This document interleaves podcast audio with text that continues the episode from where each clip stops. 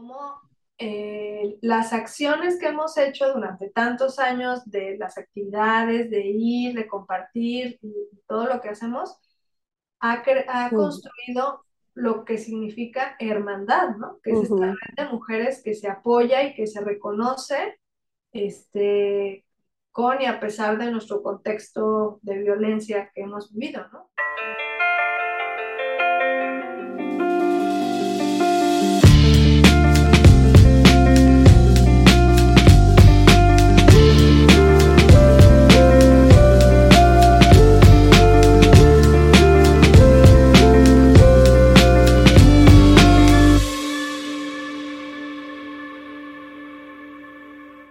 Hola geeks, ¿cómo están? Bienvenidos a un nuevo episodio de Gigi Podcast, un proyecto de Geek Girls MX. Geek Girls MX es una comunidad creada por mujeres que busca hacer de su pasión un proyecto de vida. Yo soy Yani y hoy es un programa súper especial porque, bueno, de entrada de co-host eh, me acompaña Verónica Madrigal, pero de invitada tenemos a Marisol de la Peña, que normalmente suele ser también co-host, pero hoy la venimos a sentar aquí a la silla de las preguntas porque trae un tema súper interesante. Estamos eh, muy orgullosos, primero que nada, de, con Marisol porque acaba de terminar una maestría, es de lo que nos viene a platicar y a contar y compartir un poco. Y este, y bueno, pues demás cosas que van a ir saliendo, justo decíamos que a ver cómo le hacemos para cerrar este, para terminar este podcast, porque las tres juntas no hay manera.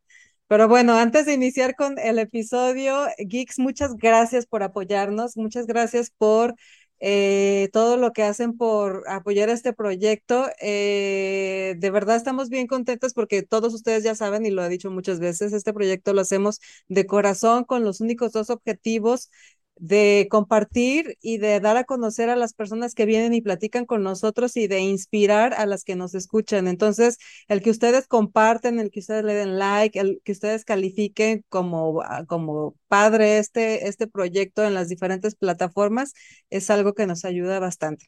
Así es de que si no se han suscrito, por favor háganlo, que nos viene muy bien. Y bueno, eh, al mismo tiempo queremos recordarles y también invitarlos a que nos sigan en nuestras redes sociales. En todas estamos como Girls MX. También tenemos una página web, geekgirls.com.mx. Ahí se pueden enterar de todo lo demás que sucede en esta comunidad, porque el podcast no es lo único que hacemos, hacemos muchas cosas más. Entonces, les aconsejo que vayan a buscarnos ahí en redes sociales y en la página. También no podemos iniciar este episodio sin agradecer a nuestro querido patrocinador RSS, es la, la plataforma que hospeda este proyecto y que puede hospedar al suyo. Estoy seguro que si están buscando en la mejor opción para hospedar su proyecto de podcast, tienen que ir a RSS. Y bueno, pues ahora sí, eh, después de comentarles todo esto, podemos iniciar con nuestra plática. Agárrense si tienen un cafecito, una galletita, cualquier cosa, porque esto se va a poner muy bien. Bienvenidas, chicas, comenzamos. Gracias, gracias, gracias. Y bueno, a mí me toca presentar a Marisol. Marisol de la Peña es comunicóloga, maestra en mercadotecnia y maestra en literacidad por la Universidad de Guadalajara. Es cofundadora de Arte Clave Consultores empresa de desarrollo de proyectos culturales, donde se desempeña como asesora en inversión en arte. Y lo hace muy bien. Ya, yo ya por ahí me he puesto en contacto con ella. Forma parte de la cooperativa de artesanos El Jardín de los Nahuales en pro de la investigación y promoción del arte popular de Jalisco. Es co-creadora del programa de residencias artísticas Las Aprendices de la Tierra, proyecto de rescate del patrimonio artesanal y de las minas de barro en Tonalá, Jalisco.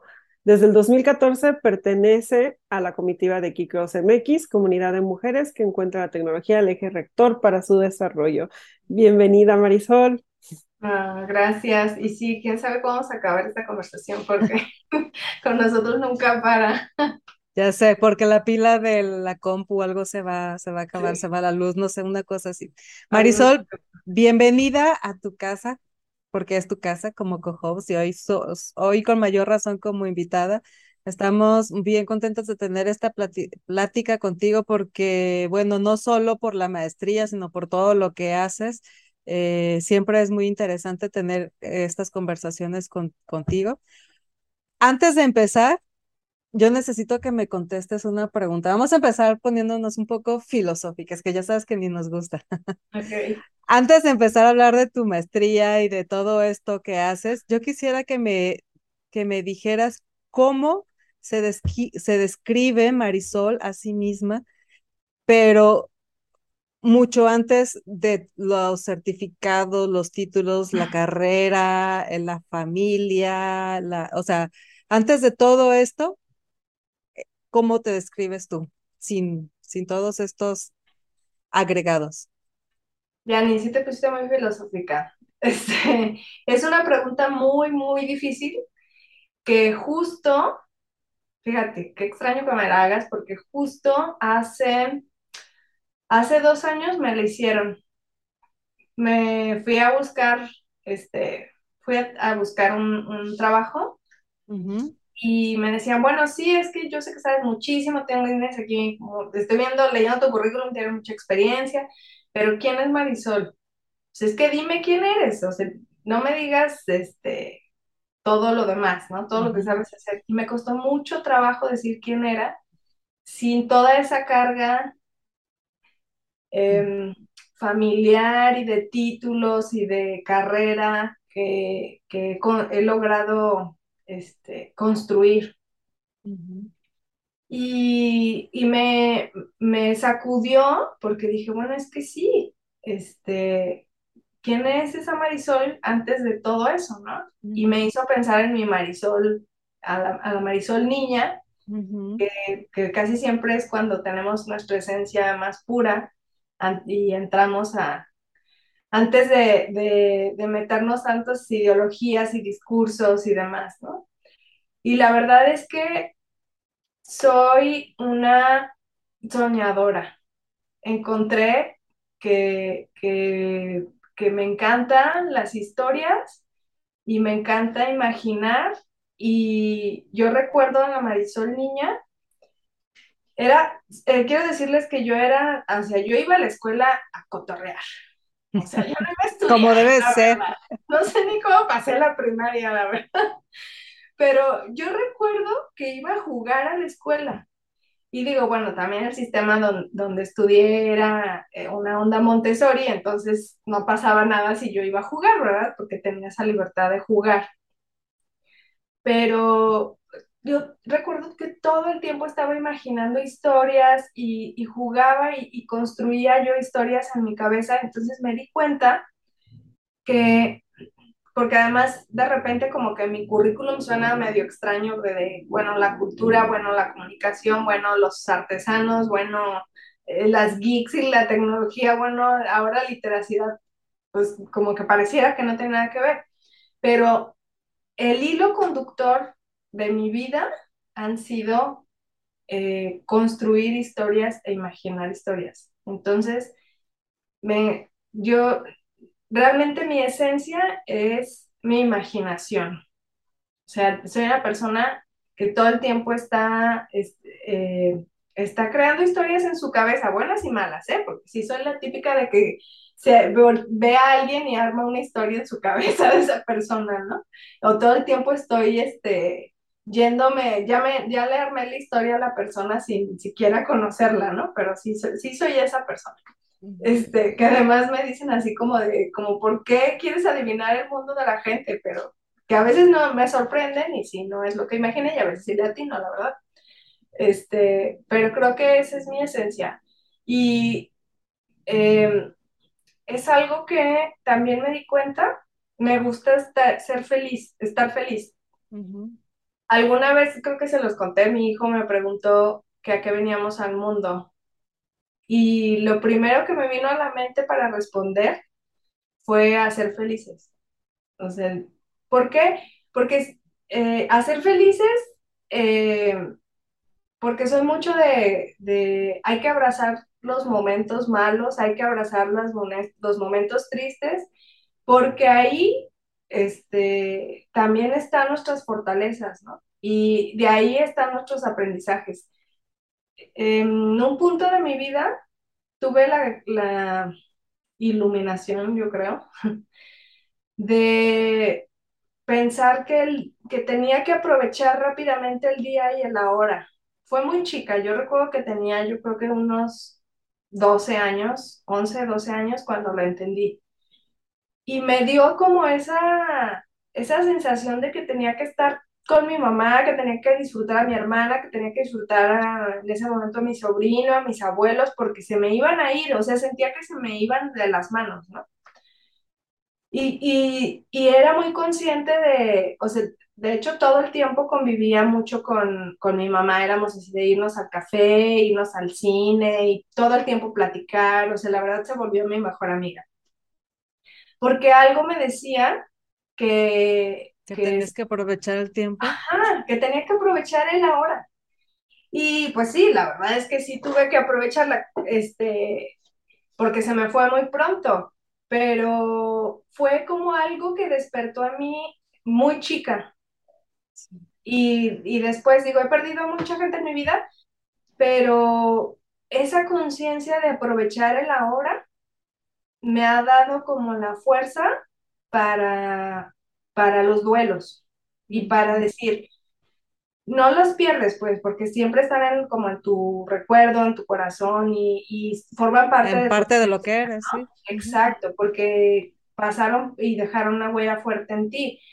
Pero ese, esa conciencia de estar, porque a veces no estamos, ¿no? O sea, podemos estar en, en, una reunión y no estar a la vez, porque estamos en el celular, porque estamos pensando en el problema que nos está agobiando y no nos deja caminar, este, el, el tratar de forzarme a estar presente, eso es un ejercicio que a la fecha tengo que hacer, porque además mi déficit de atención me lo exige, pero es súper, o sea, es algo que yo he ejercitado desde muy chica y creo que es parte de lo que, de lo que soy, de lo que es Marisol, o de, de, lo que es mi aportación también un poco a, al mundo.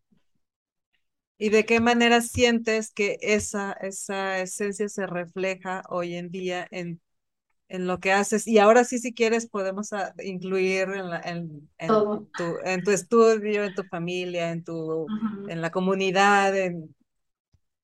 La verdad es que creo que tengo esa habilidad de apasionarme por los proyectos muy fácil. O sea, uh -huh. cuando alguien me platica una idea, de algo que quiere hacer o, y digo, y suelen con, suelo atraer personas que quieren hacer proyectos porque me emociono con ellos cuando me platican de sus proyectos, ¿no? Digo, y ustedes lo han vivido conmigo. no por nada, pero yo ya estamos haciendo un proyecto, pero este, me apasiono muy, o sea, me engancho, pero no crees de que, ay, sí, está padrísimo, hay que trabajar, no, uh -huh. o sea, me engancho a comprometerme. Sí. Exacto, o sea, para mí es como un compromiso eh, cuando, genuino. cuando genuino, exacto. O sea, y la gente aprende a, o sea, me tienen esa, me he convertido de repente como en consejera de los grupos donde estoy. Este, y es algo que he tomado conciencia yo, ¿no? De que, que me ha pasado porque realmente tengo esa pasión eh, cuando me sumo a los proyectos, ¿no? Uh -huh. Por ejemplo, cuando me sumé a trabajar con mi papá, que ahora tenemos arte clave, pues mi papá en ese momento eh, quería que yo me hiciera, lo apoyara, bueno, fue un tema de que yo perdí mi trabajo y, y él le dieron justo la dirección del Museo Regional de Guadalajara y me dijo, necesito que me ayudes y digo, ya tenía meses diciendo, eh, pidiéndome ayuda con boletines y cosas de comunicación del museo, porque no había quien lo hiciera. Y, este, y luego me dijo, ¿sabes qué? Necesito que ya, o sea, vamos a aprovechar que, que pasó esto y te vas a venir conmigo y me vas a ayudar a hacer como, a, pues atender la oficina que él tenía, porque tenía que estar de tiempo completo en el museo, ¿no? Y aparte sumarme a, a la cuestión del museo. Y en ese proceso, o sea, nada más fue como irme a ayudar y construimos una empresa juntos, que es Arte Clave. Entonces empezamos a hacer un montón de cosas que exposiciones. Él siempre ha hecho lo de las subastas de arte, entonces continuamos lo de las subastas de arte, los avalúos, las asesorías a los artistas y, colectivos.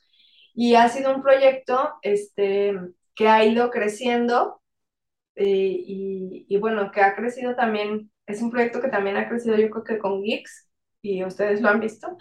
Sí, de hecho, eso te iba a preguntar, ¿hace cuánto que te sumaste a Arte Clave? Y... Pues tiene la edad de mi hijo, o sea, 14 años, porque yo perdí mi trabajo con, recuerda la pandemia de la H1N.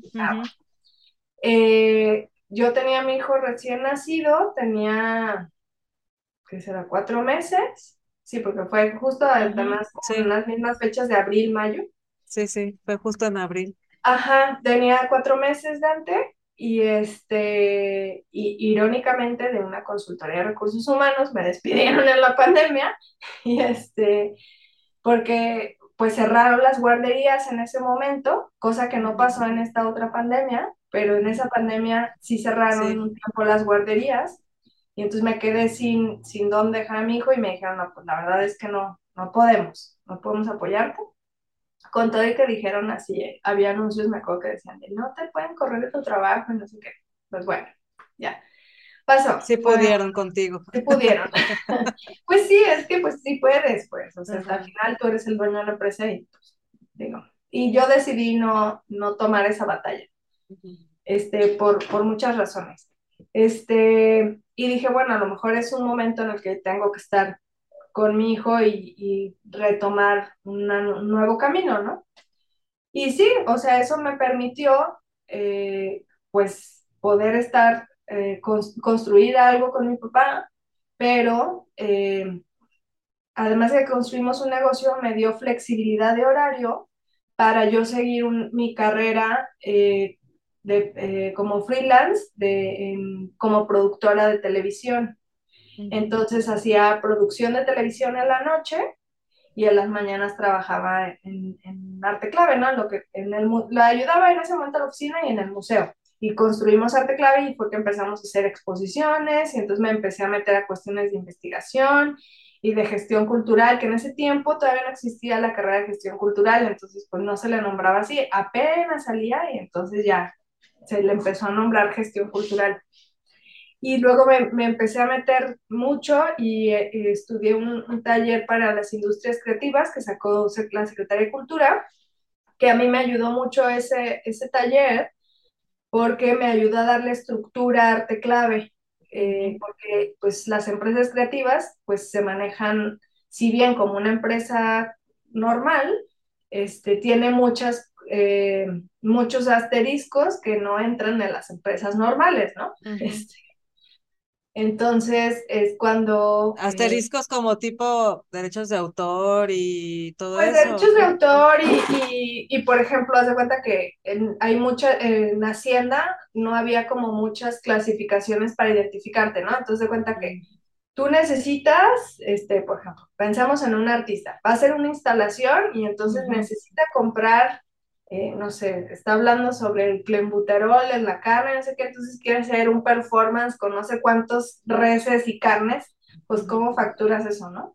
Mm, entonces la hacienda de como, ¿por qué tú que eres un artista quieres comprar carne? o, sea, hay muchas cosas que no, que, no pueden... Que parecerían no encajar en... Raras, exacto. Entonces es como de, pues necesito comprar, o por ejemplo, necesito comprar tanto de madera porque necesito construir un escenario, ¿no? necesito este, tanto de cable porque pues, voy a meter un, no sé, toda una instalación de luz. Pues son cosas raras que luego este, ahí es como difícil que encajen muchas, muchas cosas, ¿no? Pero bueno, este, pero, pero es interesante y además fue mucho aprendizaje también como de los, de los talleristas porque era así como de, mis compañeras eh, eran de teatro y de de danza y músicos, y entonces les decían, oye, pero pues es que yo voy a necesitar esto, ¿cómo lo meto? Y entonces se quedaba el tallerista de, ay, no, pues sí, sí está complicado. Era así como de, pues sí, ¿cómo le hacemos, no? Pero está padre porque se ha, se ha empezado como a estructurar y a profesionalizar el campo cada vez más. Eh, las personas están eh, también siendo más conscientes de que tiene que haber pues cuestiones de marketing, cuestiones de un representante, o sea, que debes de trabajar como en un equipo y a veces, eh, pues los artistas, bueno, a la fecha yo creo que varios no ven eso, ¿no? No ven esa necesidad de, formar un equipo de trabajo y de ver su eh, vida profesional como un negocio. Porque tal cual es así, pues el, el negocio es, es, el artista y pues, el, pues lo que produce es el, el, producto que vas a vender, ¿no?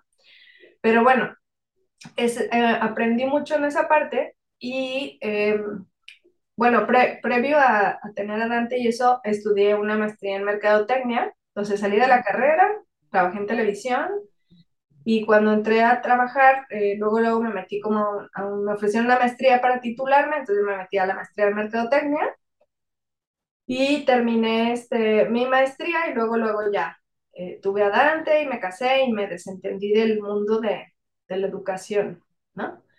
Y, pero me sirvió un montón tener como esas bases de mercadotecnia cuando entré con mi papá. Con, con tu papá, y, sí. Y construimos Arte Clave, ¿no? Porque ya lo construimos con una estructura uh -huh. de marketing cultural.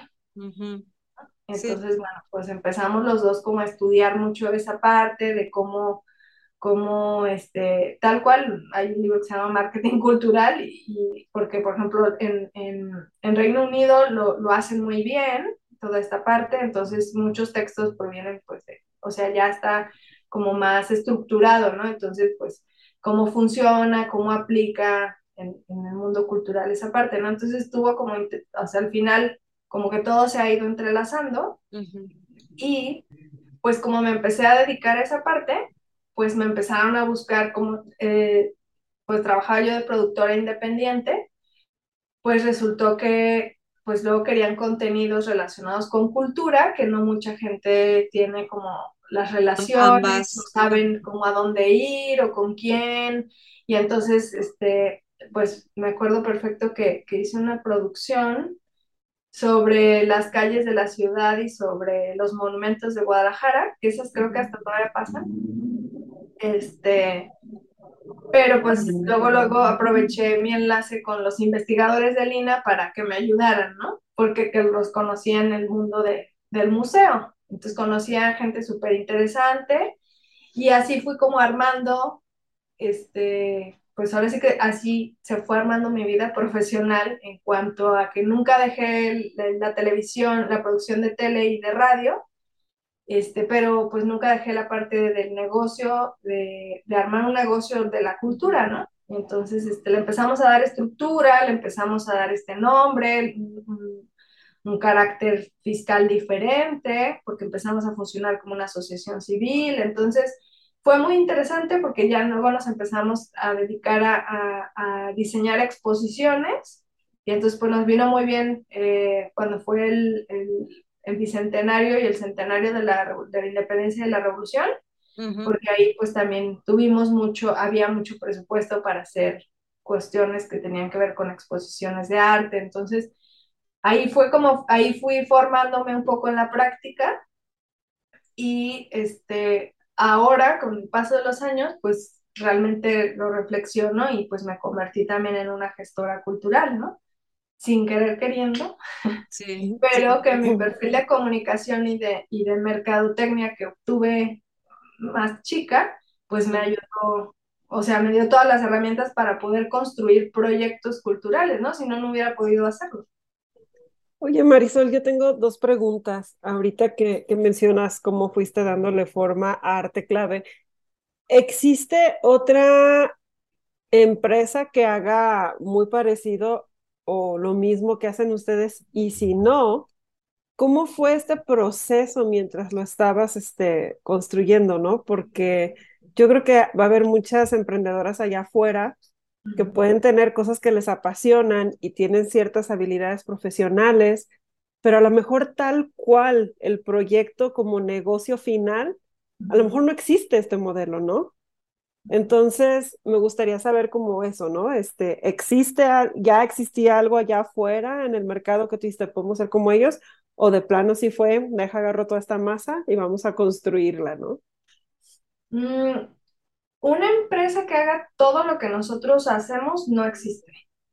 Mm. Este, porque nosotros hacemos ahora sí que el paquete completo, ¿no? Por decir así. Sí hay quien haga, por ejemplo, exposiciones y se dedica a diseñar exposiciones y haga trabajo de museografía y curaduría, eso hay mucho. Este, hay quien haga, por ejemplo, avalúos de obras de arte, bueno, no hay muchos, pero sí hay quien los haga, ¿no? o que tenga galería y avalúos, o sea, que tengan dos o tres cosas de las que hacemos, sí hay, pero quien haga todo lo que hacemos no existe todavía. Eh, mucho lo construí, o sea, las bases realmente de arte clave eh, son servicios que mi papá ya hacía de forma que él fue eh, haciendo, ¿no? Fue construyendo, porque no existían, entonces él tuvo la fortuna de, este, pues ahora sí, de decir cómo se deben de hacer las cosas. De ser pionero en esas. De ser pionero y de decir cómo se hacían, ¿no? O sea, él fue el que dijo las cosas se hacen así. Estableció las reglas. Estableció fue, las reglas. Fue abriendo la brecha, literal. Exacto, exacto. Y, por ejemplo, mucho de ese trabajo que se le reconoce es en el tema de las subastas de arte. Porque él fue el pionero en, en tener su casa de subastas aquí en Guadalajara.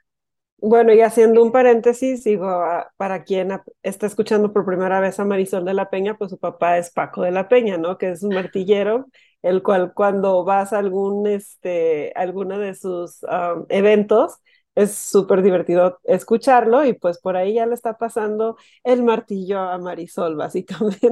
Sí, sí, sí, sí. Bueno, es un martillero y es un artista y es un montón de cosas. Eso, que luego alguna vez le pasó de que le pregunté en una rueda de prensa de una exposición de, de su trabajo, le, un reportero le dijo, oiga, ¿y usted quién es el martillero?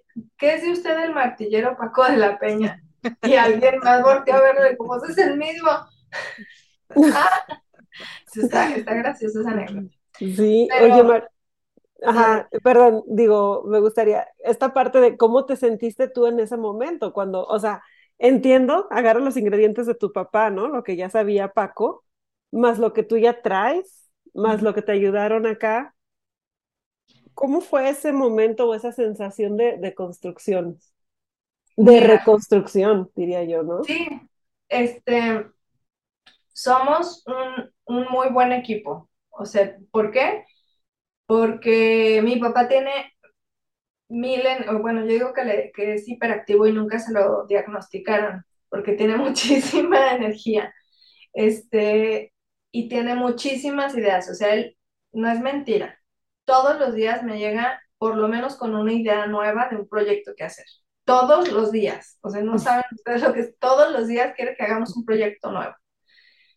Y eh, pues tuve que fortalecer mi tema de la estructura. Entonces, él... Y debo decir, lo haces muy bien. él despertaba con una idea y yo le daba estructura.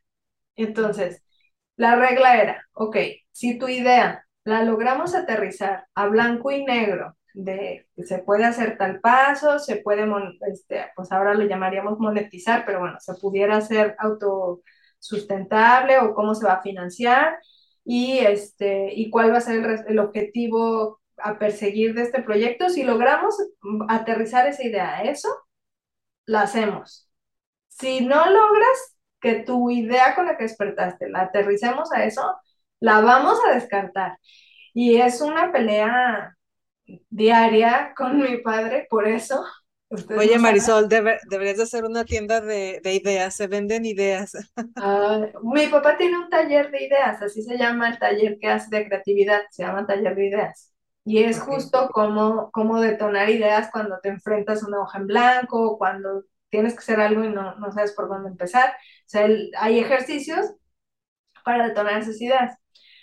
Pero bueno, este, él todo el tiempo está ejercitando y no es broma, o sea, mientras está platicando está, está haciendo un dibujo o está haciendo un cuadro en lo que me está platicando su idea. O sea, él es de hacer varias cosas a la vez. Entonces... El multitask.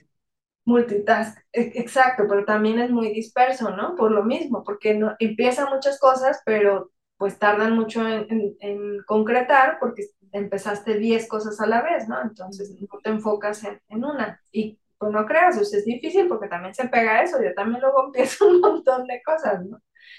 Este, pero a mí me, me tomé mi papel o la contraparte de ser esa, esa persona que dice que no, que le va a decir que no a él. Entonces soy la persona que le dice que no o le dice cómo sí. ¿Cuántas personas le pueden decir que no a Paco de la Peña, además de ti? No muchas, porque es muy terco. Él, él, lo reconoce, que es muy terco. Y esa terquedad lo ha llevado hasta donde está, la verdad. Que es, es una persona muy perseverante, muy disciplinada. Todo, otra cosa que le aprendí es que todo documenta y, y es una parte súper importante de cualquier proyecto y más en un proyecto cultural. O sea, si tú no documentas una exposición, tú no documentas este, una presentación, o sea, no hay, no hay un video, no hay un catálogo, no pasó, no existió. Por más esfuerzo que le hayas puesto, si no existe un testimonio, ya sea físico, bueno, ahora tenemos la maravilla de la, de la cuestión digital, de que solito las redes te hacen tu historial, ¿no? O te ayudan a documentar, pero antes pues no existía. Entonces, si tú no hacías algo físico o, no quedaba un registro de eso, pues no existió, tu evento no existió. O sea, por más que lo platiques, no hay nada que, que me demuestre que hayas expuesto todas esas veces o que hayas hecho ese, esa obra de teatro, no hay nada, ¿no? Entonces tú necesitas testimonios. Y de hecho, cuando aplicas a convocatorias, eh, de lo primero que te van a pedir es este registro de, de entrevistas de periódico o tus este, invitaciones exposiciones, o sea, necesitas llevar como realmente, ahora sí que el papelito habla, ¿no?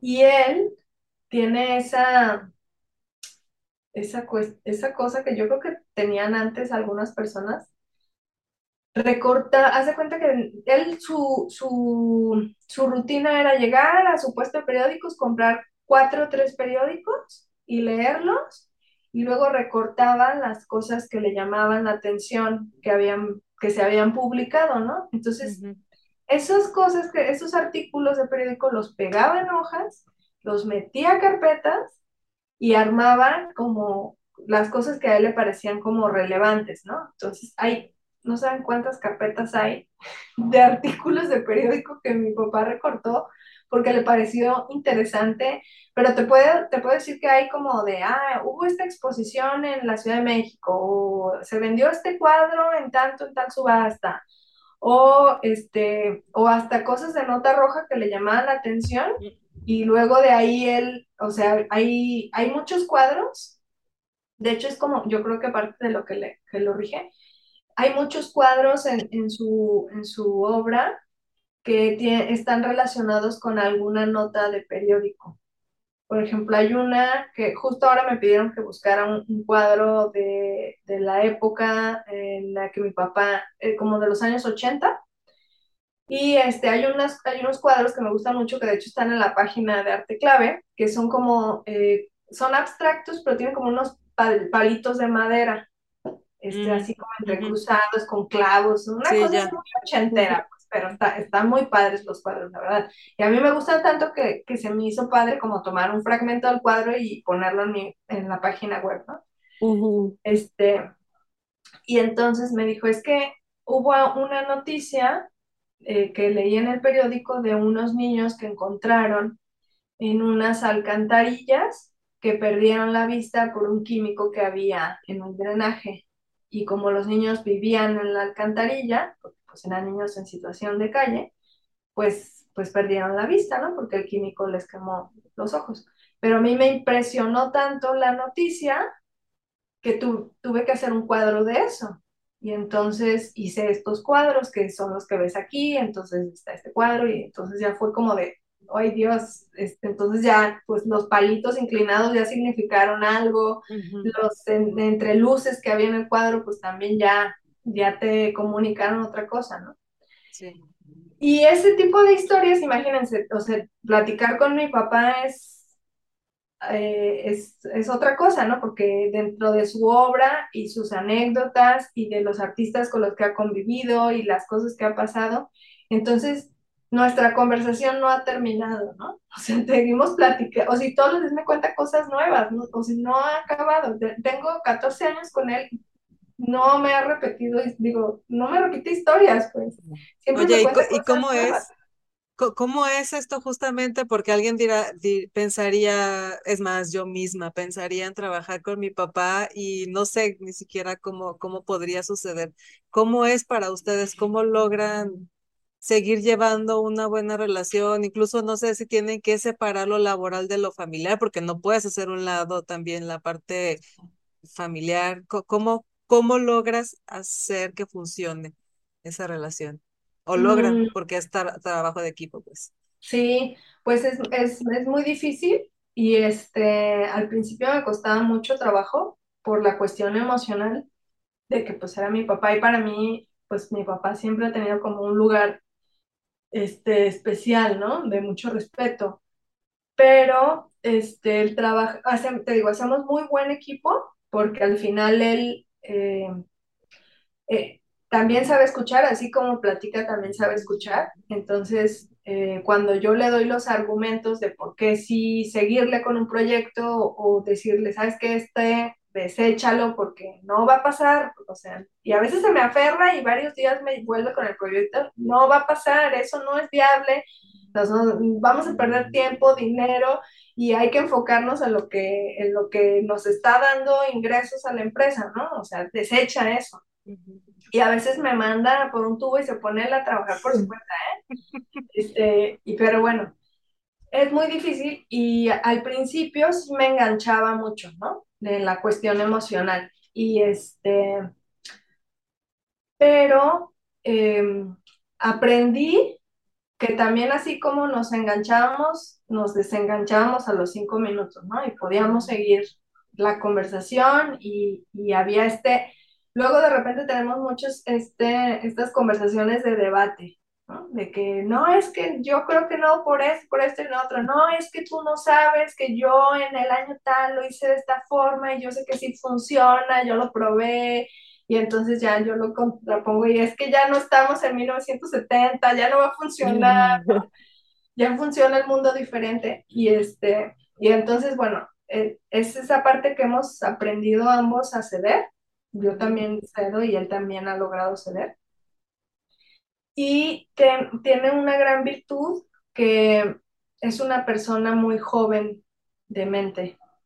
Entonces, todo el tiempo, digo, si tú platicas con él, está al día en las noticias, al día en la tecnología, al día, o sea, no tiene miedo, no es, esta, no es este adulto que le dio miedo usar una computadora o tener, él siempre ha querido así como tener la última tecnología, este, todo el tiempo, él, él, todo el tiempo, de hecho, cuando, cuando van, luego van muchos artistas jóvenes como a pedir la opinión de él sobre su trabajo, y el consejo que siempre, siempre da es estudia, todo el tiempo estudia, nunca dejes de estudiar. Entonces, ¿por qué? Porque si no te quedas obsoleto, ¿no? Entonces él todo el tiempo está actualizándose, viendo qué, qué, está pasando. Y varios de los recortes, por ejemplo, que tenía eran de cosas que estaban haciendo otros artistas en otras partes del mundo, ¿no? Porque además compraba en ese tiempo el país, que pues es el periódico de España que, que llegaba aquí. Este, se iba al Sambors y también veía esas revistas de, que traían de otras partes del mundo, entonces siempre ha tenido ese hábito de ser como un investigador social, ¿no? Entonces, también eso facilita las cosas este, y pues a lo largo de los años, el hecho de que yo, o sea, al principio también estaba un poquito renuente, pero el hecho de que yo haya llegado y darle estructura y ver que no solamente es llegar a imponer una idea, sino que esa idea ha dado frutos y ha dado eh, posibilidades de crecer de ciertas formas, pues también ver resultados y entonces cada vez es más fácil eh, esta negociación, ¿no? Porque sabe que, que, lo que propongo da resultados. Y, este, y que también los clientes luego se dan cuenta, ¿no? Porque siempre, ya sabes, mi papá tiene esos clientes de 40 años. Uh no, sí, es que ahora que está Marisol ya, ya veo que es más fácil. Ay, no, pues sí. Y sí, porque, o sea, desde el almacén de obra es, son, es, es darle, o sea, le di orden, ¿no? También. Entonces, y a él le gusta el orden, entonces también esas cosas le, le, han, le han, servido y bueno, la verdad es que yo he aprendido pues, muchísimo estando ahí con él. Hemos construido muchos proyectos juntos, nos hemos divertido muchísimo. Eh, ya, ya nos pasa eso de que nos volteamos a ver y ya sabemos lo que están pensando. Lo que te pasaba con tu mamá con la miradita, ahora ya te pasa. ya no me pasa con el papá, exacto. Entonces, este, también mi papá tiene esa virtud. En las cuestiones personales siempre se mantiene al margen. O sea, mi papá no, nunca va a opinar, opinar de mi vida personal. Mm. Jamás, jamás, ni para bien ni para mal. No me va a hacer ni un buen comentario ni un mal comentario, siempre se mantiene al margen de mi vida personal. Entonces eso me ayuda mucho, ¿no? Porque, este, pues no estás, no, no llevamos nuestra vida personal al trabajo. Este, y eso ayuda también, ¿no? Sí, sano. Es muy sano, exacto.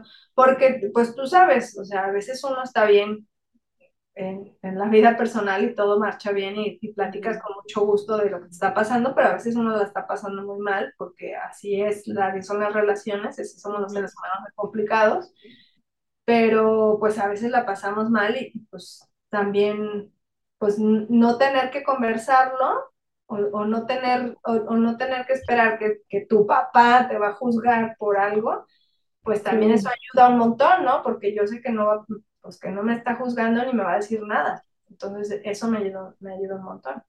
Y este, y también siempre me ha apoyado. O sea, él siempre ha visto de, o, por ejemplo, como todo mi trabajo de televisión, siempre me ha apoyado. Digo, lo he involucrado muchas veces porque también Sí. me ayuda.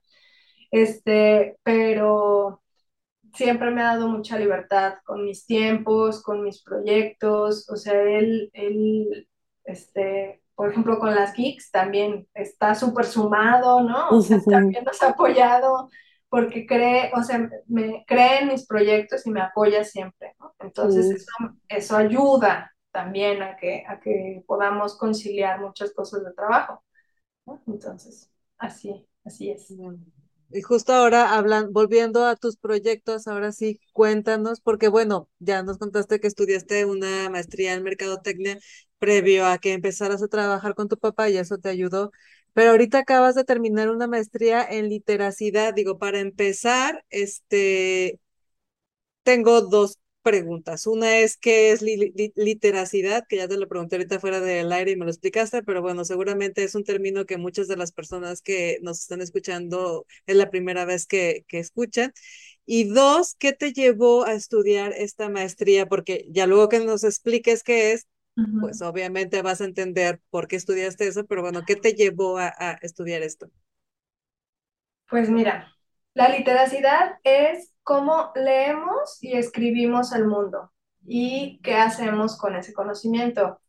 Eh, es un- una cuestión multidisciplinaria porque tiene que involucrar, pues ahora sí que muchas, muchas disciplinas, desde, te decía, desde la neurociencia, la psicología, la pedagogía, eh, la cuestión cultural, la antropología, eh, tiene, la comunicación también tiene, está muy relacionado con la comunicación, entonces mi perfil de comunicóloga con los discursos, con cómo formamos estas ideas, cómo construimos cuestiones como sociedad y qué uso hacemos este, de, de, la de, de los textos y de la escritura y cómo nos, cómo nos relacionamos con esto, ¿no?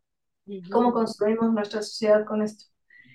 Entonces, eh, fíjate, eh, pues fue también un poco de esas decisiones de pandemia, este, pero hace cuatro años, cuatro o cinco años, llegó a nuestra vida una mujer muy maravillosa que se llama Carmen Villoro y que, que es la pareja de mi papá, pero además de ella ser maravillosa escritora, este, psicoanalista, promotora cultural, eh, bueno, es una maravilla de mujer, no lo digo yo, lo dicen todos sus premios y reconocimientos, ¿verdad?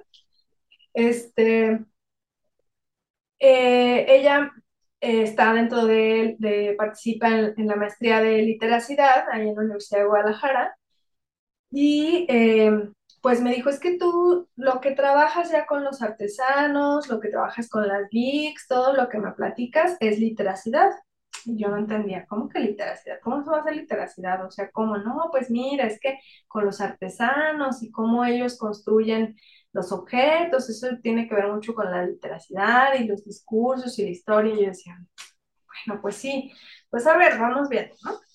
Y este, y pues ya, me dijo, yo, yo te apoyo, métete a la maestría, te va, vas a ver que le va a dar estructura a todo lo que haces y va a venir como a, a engomar todo, ¿no?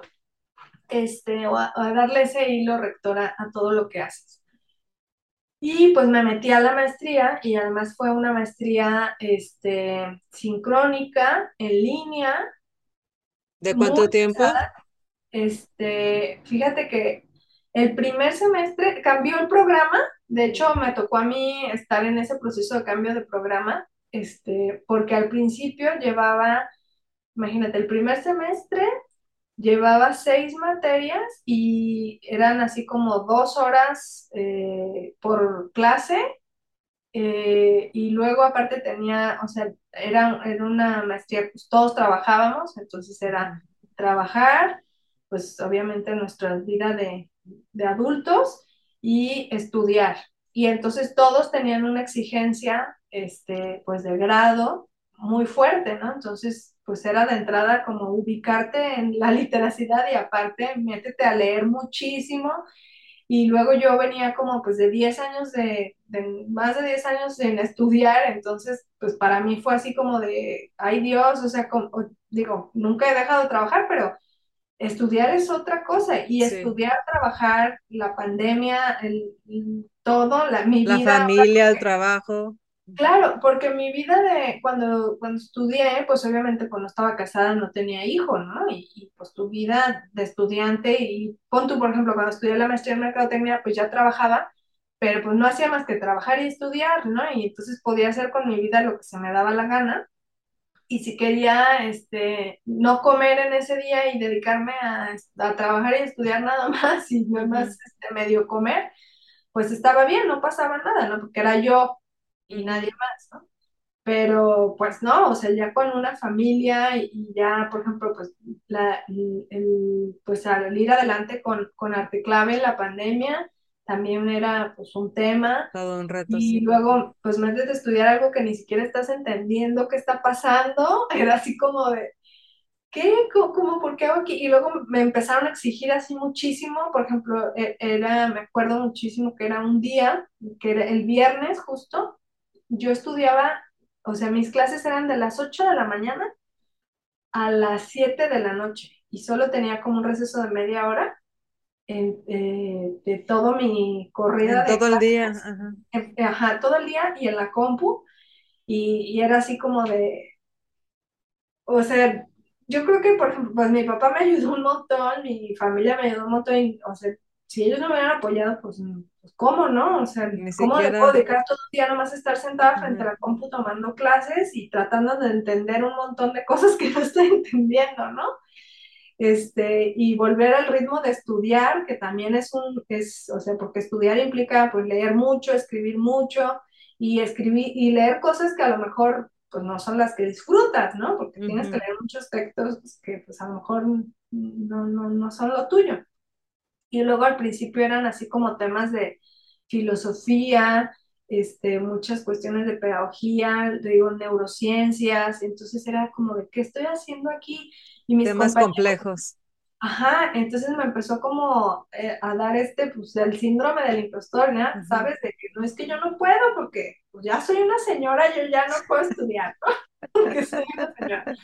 Y entonces, este, pues sí, me, me puse así como en ese, o sea, se me vino como el mundo encima, y, y fue como en ese primer semestre que me di cuenta, me acuerdo fue así como la segunda, tercera semana de clases, que además empezamos 12 la maestría, o sea, porque no es una maestría fácil, empezamos 12 y terminamos 4. Ya, se, ya, se, van a dar cuenta como desistieron mucho por una u otra razón en el camino, porque sí es complejo, ¿no? Y entonces yo me acuerdo que llegué, ah, porque el sábado tenía clases todo mediodía, ¿no? Este, entonces me acuerdo que llegué a, la clase, entonces la maestra empezó a pedir como de, oiga, pues la tarea y que bueno, vamos haciendo la lectura, de, la presentación de las lecturas, de sus esquemas, de no sé qué madre, y yo así de, ¿de qué está hablando? O sea, no, no sé ni siquiera de, de qué... Ni qué es lo que me está pidiendo. Que había tarea, ¿no? Era así, aquí, no estoy entendiendo ni siquiera que había tarea. Y entonces me solté llorando. Ahí en la clase. No, horrible. Este, la, la, señora se soltó llorando en la sí, clase. no, no, fue horrible, fue horrible, fue una cosa horrible. Este, porque fue así como de, porque ya sabes, de así, Marisol, presenta tu esquema, y, o sea, me solté llorando y le dije, maestra, es que no sé ni siquiera de qué me está hablando. O sea, ni siquiera sabía que había tarea. A ese punto. Entonces, pues ya sí, apagué, ya es mi cámara, mi micrófono y, y, todos mis compañeros así en el WhatsApp de, no, tranquila, no te preocupes. Y yo así de, no, pues más vergüenza me daba, ¿no? Porque era así como de que, no, no, no. Y bueno, pues después de eso, pues ya la maestra me dijo, no, este, no te apures, tranquilos, no va a pasar nada, ya, ¿Quién hizo la tarea? No, pues nadie había hecho la tarea porque todos estaban igual de perdidos que yo. Solamente yo troné ese día y me solté llorando diciendo que pues no sabía de qué, ni siquiera de qué me estaba hablando, ¿no? Pero pues en ese momento pues la maestra dijo, no, se, no se preocupen, este, eh", porque además era así de, ya sabes, todos los maestros trajeron un montón de lecturas y todo. Luego pasaba, este, le pasaban, luego mis compañeros, me acuerdo una compañera que empezó, hacía, no, sí, claro, es que el libro que leímos, no sé qué y era una, una, tarea de otra clase y la estaba explicando en otra, ¿no? O sea, de ese grado de saturación de, de tareas. o sea, ya se le, se le cruzaban las clases, ¿o qué? Y entonces era así como de, no, no era con esta maestra, era con la otra, ¿no? Pero bueno, o sea, del, o sea, ya te imaginas como la, la lo demandante, pues, que, que fue, ¿no? Entonces, bueno, pues al final, pues la maestra se portó muy bien conmigo, o sea, me, me tomó, esa maestra eh, nos daba, ella pertenece a la Universidad de Pensilvania y pues la parte de que fuera online permitía que nos pudiera dar clases, ¿no? Entonces, bueno, ella nos daba clases desde Pensilvania y ya me dijo, no, eh, ¿me permites hablar por teléfono contigo hasta este, el final? Y no, pues sí, ya, pues hablamos y ella me dijo, a ver, tranquila, ¿qué está pasando? Cuéntame tu historia. Y entonces pues ya le dije, no, es que tengo 13 años, 12 años que no estudio y no sabía ni siquiera qué estaba pasando, ni siquiera sabía que habían dejado tarea, es la pandemia, entonces pues también como que ahí se sentían un poco los maestros tenían que, que ser, yo creo que a, muchos profesores les pasó de que tuvieron que ser este, pues, psicólogos y escuchas y estar muy al pendiente de sus alumnos, ¿no? Porque me imagino que así como yo troné, mucha gente tronó en clase. Este, y luego pues también hablé con mis compañeros y me dijeron, ¿sabes qué? Pues es que nos pasa lo mismo que a ti, pero pues no, no lo mostramos como, o sea, fuiste valiente en mostrarte vulnerable, ¿no? Ante todos. Y, Nadie lo había exteriorizado hasta el momento en que tú de plano tronaste. Exacto, y entonces fue como que, como que pues sí, este, y entonces les dije, pues es que si todos nos estamos sintiendo así, pues vayamos diciendo que le bajen a la carga porque no, no vamos a, a librarla, ¿no? O sea, aquí alguien va a terminar muy mal, ¿no? Sí, y mira que, que conociéndote digo, debo decir que no debió ser cualquier cosa, porque si algo tienes es que eres una mujer muy disciplinada, muy responsable, muy luchona, muy, muy entrona, muy trabajadora, o sea, que, que algo te truene a ti es porque de veras. Sí, no, ya, o sea, me estaba como ya me había sobrepasado, ¿no? Y bueno, y también, pues eso me tranquilizó, me tranquilizaron mis compañeros y me tranquilizó mucho, por ejemplo, que pues ya me vieron obviamente eh, Tocho y Dante llorando, me dijeron así como, ¿qué te está pasando, no? Y entonces yo, es que no puedo y no sé qué, y entonces pues ya los dos me dijeron, a ver, tranquila, sécate las lágrimas, no es cierto, sabemos que puedes, conocemos tus capacidades, no vengas a decirnos que no puedes. Si se trata de nosotros, nosotros te vamos a apoyar. Dinos qué hacemos por ti, porque necesitas decirnos, necesitas decirnos qué quieres que hagamos por ti. Y este, qué, qué más, qué otras responsabilidades tomamos para que tú salgas adelante con esto, ¿no? este, entonces, por nosotros, no desistas. O sea, desiste porque si tú realmente descubriste que no es lo que tú quieres, pues sí, enfréntalo y di que no es lo que quieres, ¿no? Y, da las gracias y no pasa nada, no va a pasar nada. Pero por nosotros no lo dejes, ¿no? O sea, más bien dinos qué hacemos para que, si tú quieres continuar, qué hacemos para apoyarte. Pues bájate el menú de la, de la fondita, dije, dijiste, vete, empezando por bajarte el menú de... Sí, no, no, pues este, me, me ayudaban un montón, o sea, sí se hicieron mucho cargo de muchas cosas.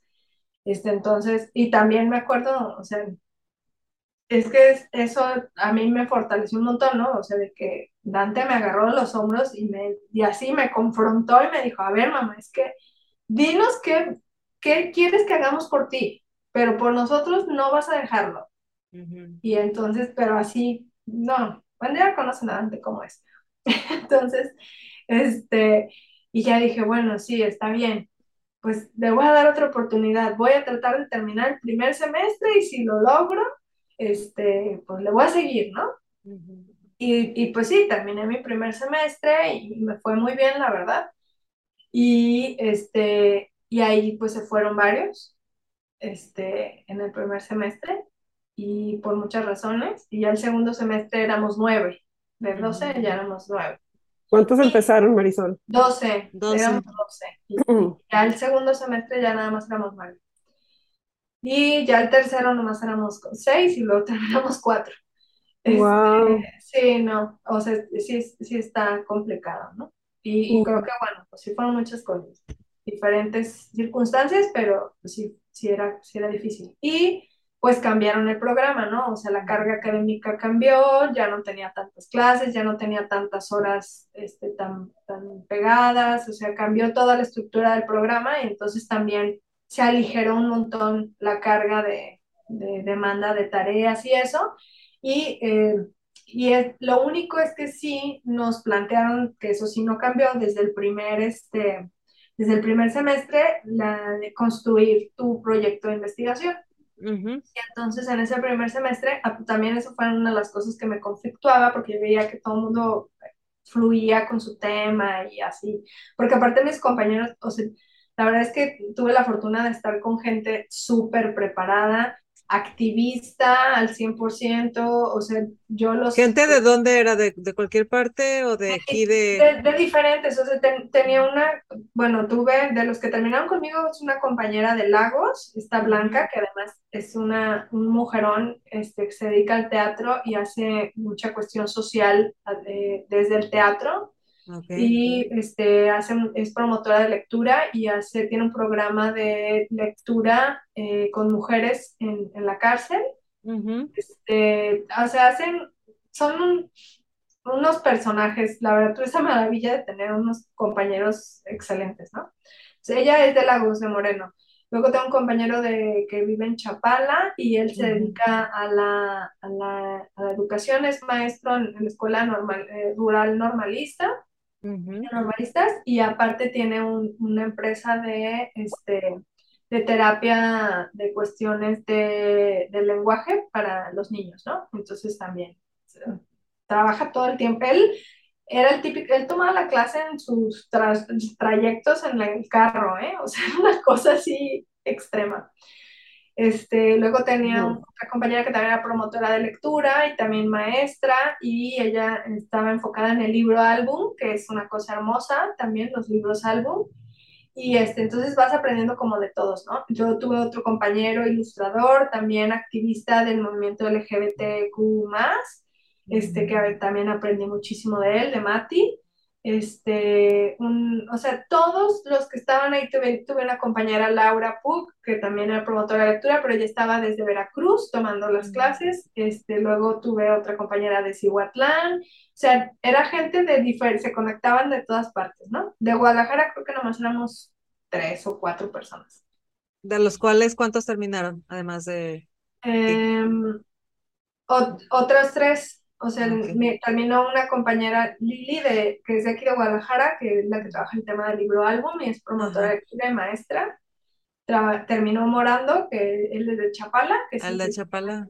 Ajá, y Blanca, que está en Lagos con el tema del teatro y el teatro. es promotora de lectura.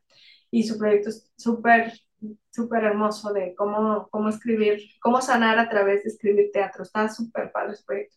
Bueno, pues todos ellos tenían un perfil así súper eh, yo sé lo que quiero hacer de mi proyecto, ¿no? O sea, bueno, todos al principio dudamos, ¿no? Entonces, híjole, entre que no entendía qué era la literacidad, qué estaba pasando con mi vida y, y, demás, pues yo no sabía qué hacer. Mi, o sea, para poder entrar a la maestría yo tuve que presentar un proyecto de investigación. Este, ese fue como mi, mi, mi proceso de admisión, ¿no? Y luego una entrevista y así. Y en mi proyecto de investigación con el que entré, eh, lo, lo, entregué sobre el arte popular y sobre este, pues todo lo que está ahí reflejado en el arte popular, ¿no? Porque el arte popular es nuestra historia viva, ahí está la flora, la fauna, las leyendas. Los contextos sociales, etcétera. Todo eso está plasmado en, en, el arte popular. Entonces, mi proyecto de, mi propuesta para entrar a la maestría fue sobre el arte popular y bueno, justo yo también pues venía de, estar haciendo mucho activismo en, la parte con los, con los nahuales, con lo de los aprendices de la tierra y lo de las minas de barro, que eso no, no lo he dejado. De hecho, participé en el primer congreso de, patrimonio que organizó el CUC Tonalá de la Universidad de Guadalajara. Me invitaron a, ahí a participar en, en el, con una ponencia. Y bueno, pues es un trabajo que eh, además también durante la pandemia estuvimos activos porque eh, ahí me sumé pues con la doctora Guadalupe Cepeda, que ella pertenece al ICOMOS Jalisco, al ICOMOS Jalisco, que es esta cuestión de patrimonio, de protección del patrimonio material e inmaterial. Y bueno, a ella la tenemos sumada con el tema de las minas de barro, y entonces eh, hicieron un, un, evento que se llamó Resilart de la UNESCO, de, para pues hacer estos testimonios de cómo la gente que se dedica a cuestiones del arte o en las industrias creativas pudieron resistir en la pandemia, ¿no? Pues es que ese es el asunto, Marisol, o sea, haces un montón de cosas, o sea. Sí, ¿cómo no quería explotar? Está súper involucrada en un montón de proyectos, digo, y todos padrísimos. Eh, te, te, entiendo, o sea, seguramente si un día te preguntan cuál dejas, pues ninguno, porque me ha pasado, ¿no? También de que dices, bueno, no puedo con tanto, pues deja algo, pues es que no quiero dejar nada, pues seguramente te pasa lo mismo. Exacto.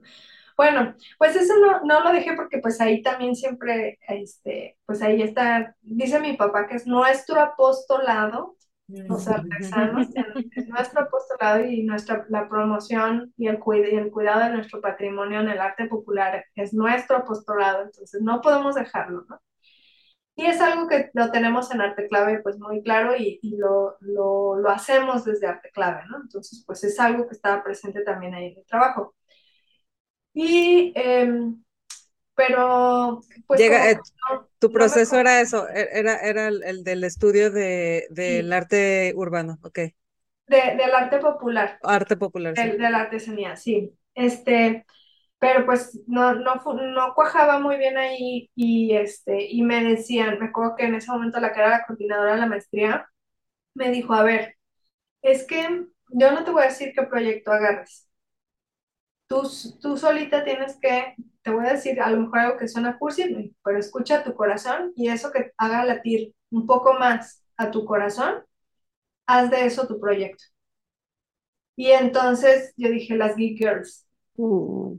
Porque sí, o sea, porque justo Yo tenía como dividido mi corazón en, de que pues en esta parte la, del tema del arte popular que, y del arte que me apasiona y además yo decía, bueno, pues es que esto al final me va a servir para mi negocio y para mi perfil profesional, ¿no? Entonces yo veía como más tendencia esa parte, ¿no? Pero cuando me dijo eso, yo dije, pues sí, es que también lo que me mueve y me, me hace latir mi corazón es lo que hacemos en Geeks.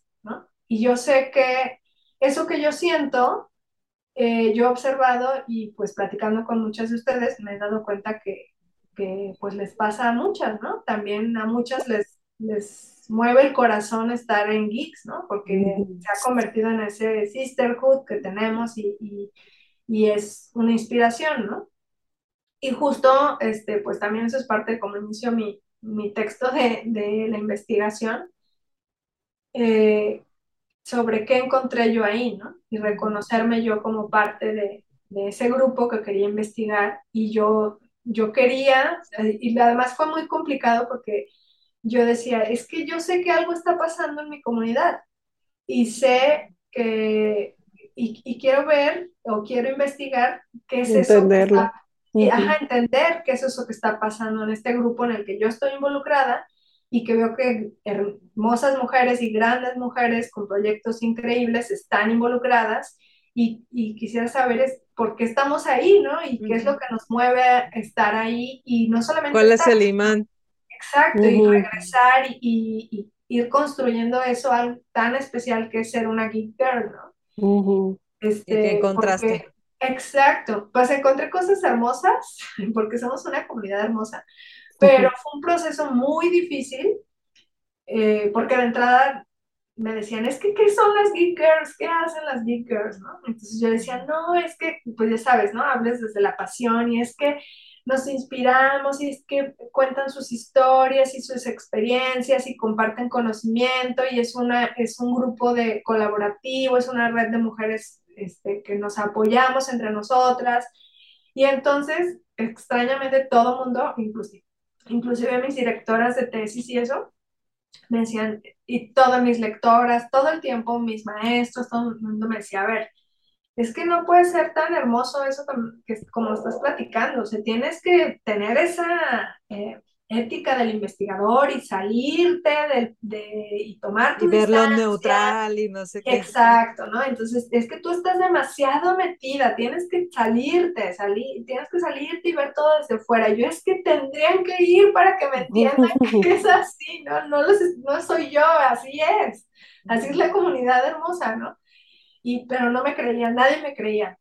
Y tengo el orgullo de decir que ahora, al final, ya que entregué mi proyecto de mi examen final de, titulación, mis, mis, mi directora y mi codirectora este, me dijeron, es que tenías razón, ¿no? O sea, con esos testimonios me di cuenta que tenía, que todo lo que nos decías apasionada al principio, lo comprobaste, ¿no? O sea, tu supuesto eh, de ese grupo de mujeres que comparten conocimiento y se apoyan, eh, sin, porque además me decían, no, pues es que los grupos de poder, cómo funcionan las estructuras y eso, y yo decía, es que, pues no, todas nos queremos y nos apoyamos sin buscar. No hay grupos de poder acá. Exacto, y me decían, no, es que todos tienen, los grupos tienen, no sé qué, yo, no, no pasa eso en Geeks, y entonces no me creían, ¿no? Entonces, es una secta. Sí, se reúnen en la luna llena. Y... Estas, o sea, la crítica más fuerte que me hacían era que estaba demasiado apasionada por el proyecto de Geeks y no podía tener esa objetividad de investigadora para hacer mi proyecto de las Geeks, ¿no? Entonces yo decía, pues es que no, todo lo contrario, ¿no? O sea, eso garantiza que no voy a dejar la investigación, ¿no? Que no voy a... Que estoy comprometida. Porque estoy comprometida al punto de que me apasiona mucho, ¿no? Y Además de que sí llegaron a ir, ¿no? Algunos de nuestros eventos sí llegó a asistir alguien, no, no sé si fueron compañeras, no sé si fue alguien de tus maestros, pero yo recuerdo que en algún punto sí, sí convivimos con alguna de ellas. ¿En alguna? No me acuerdo. Puede ser, yo, pues ya ves que siempre hacemos esa labor de estar invitando a todas las mujeres a, todas las mujeres que, que conocemos. ¿Me estoy confundiendo? con, ajá, Nora sí llevó a alguien de su proyecto personal ahorita a que conociera la comunidad en el ah. Mira pasado. Entonces eso también está padre, ¿no? Que chicas que fueron de la comitiva o, o, que han estado o que han ido durante los años luego empiezan a traer también como a sus amigas, ¿no?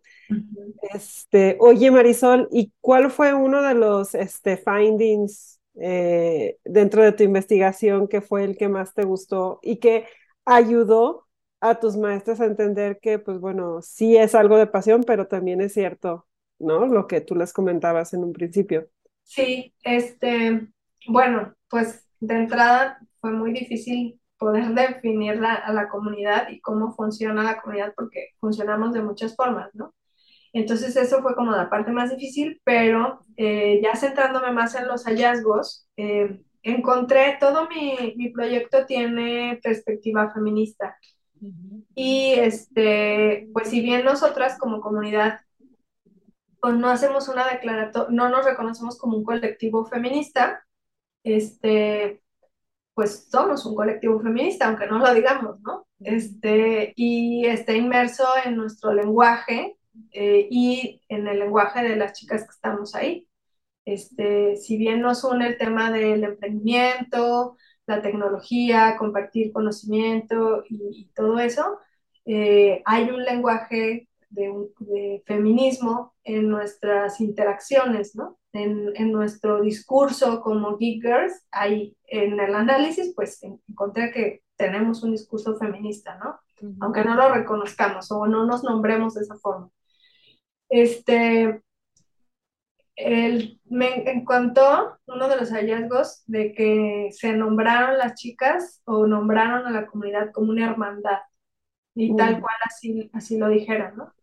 Y para mí ese, ese hallazgo fue muy poderoso porque hay eh, una de las teorías que utilicé, que es la teoría de la acción dialógica de Paulo Freire, que es un, un, pedagogo y este, del movimiento de los 70 en Brasil, que él, su premisa es eh, que, bueno, él hizo mucha parte de alfabetizar a la gente en, las regiones este, agrícolas y, y, de todo eso, porque decía que se podía, bueno, su premisa es que la gente se puede empoderar en el uso que haces del lenguaje.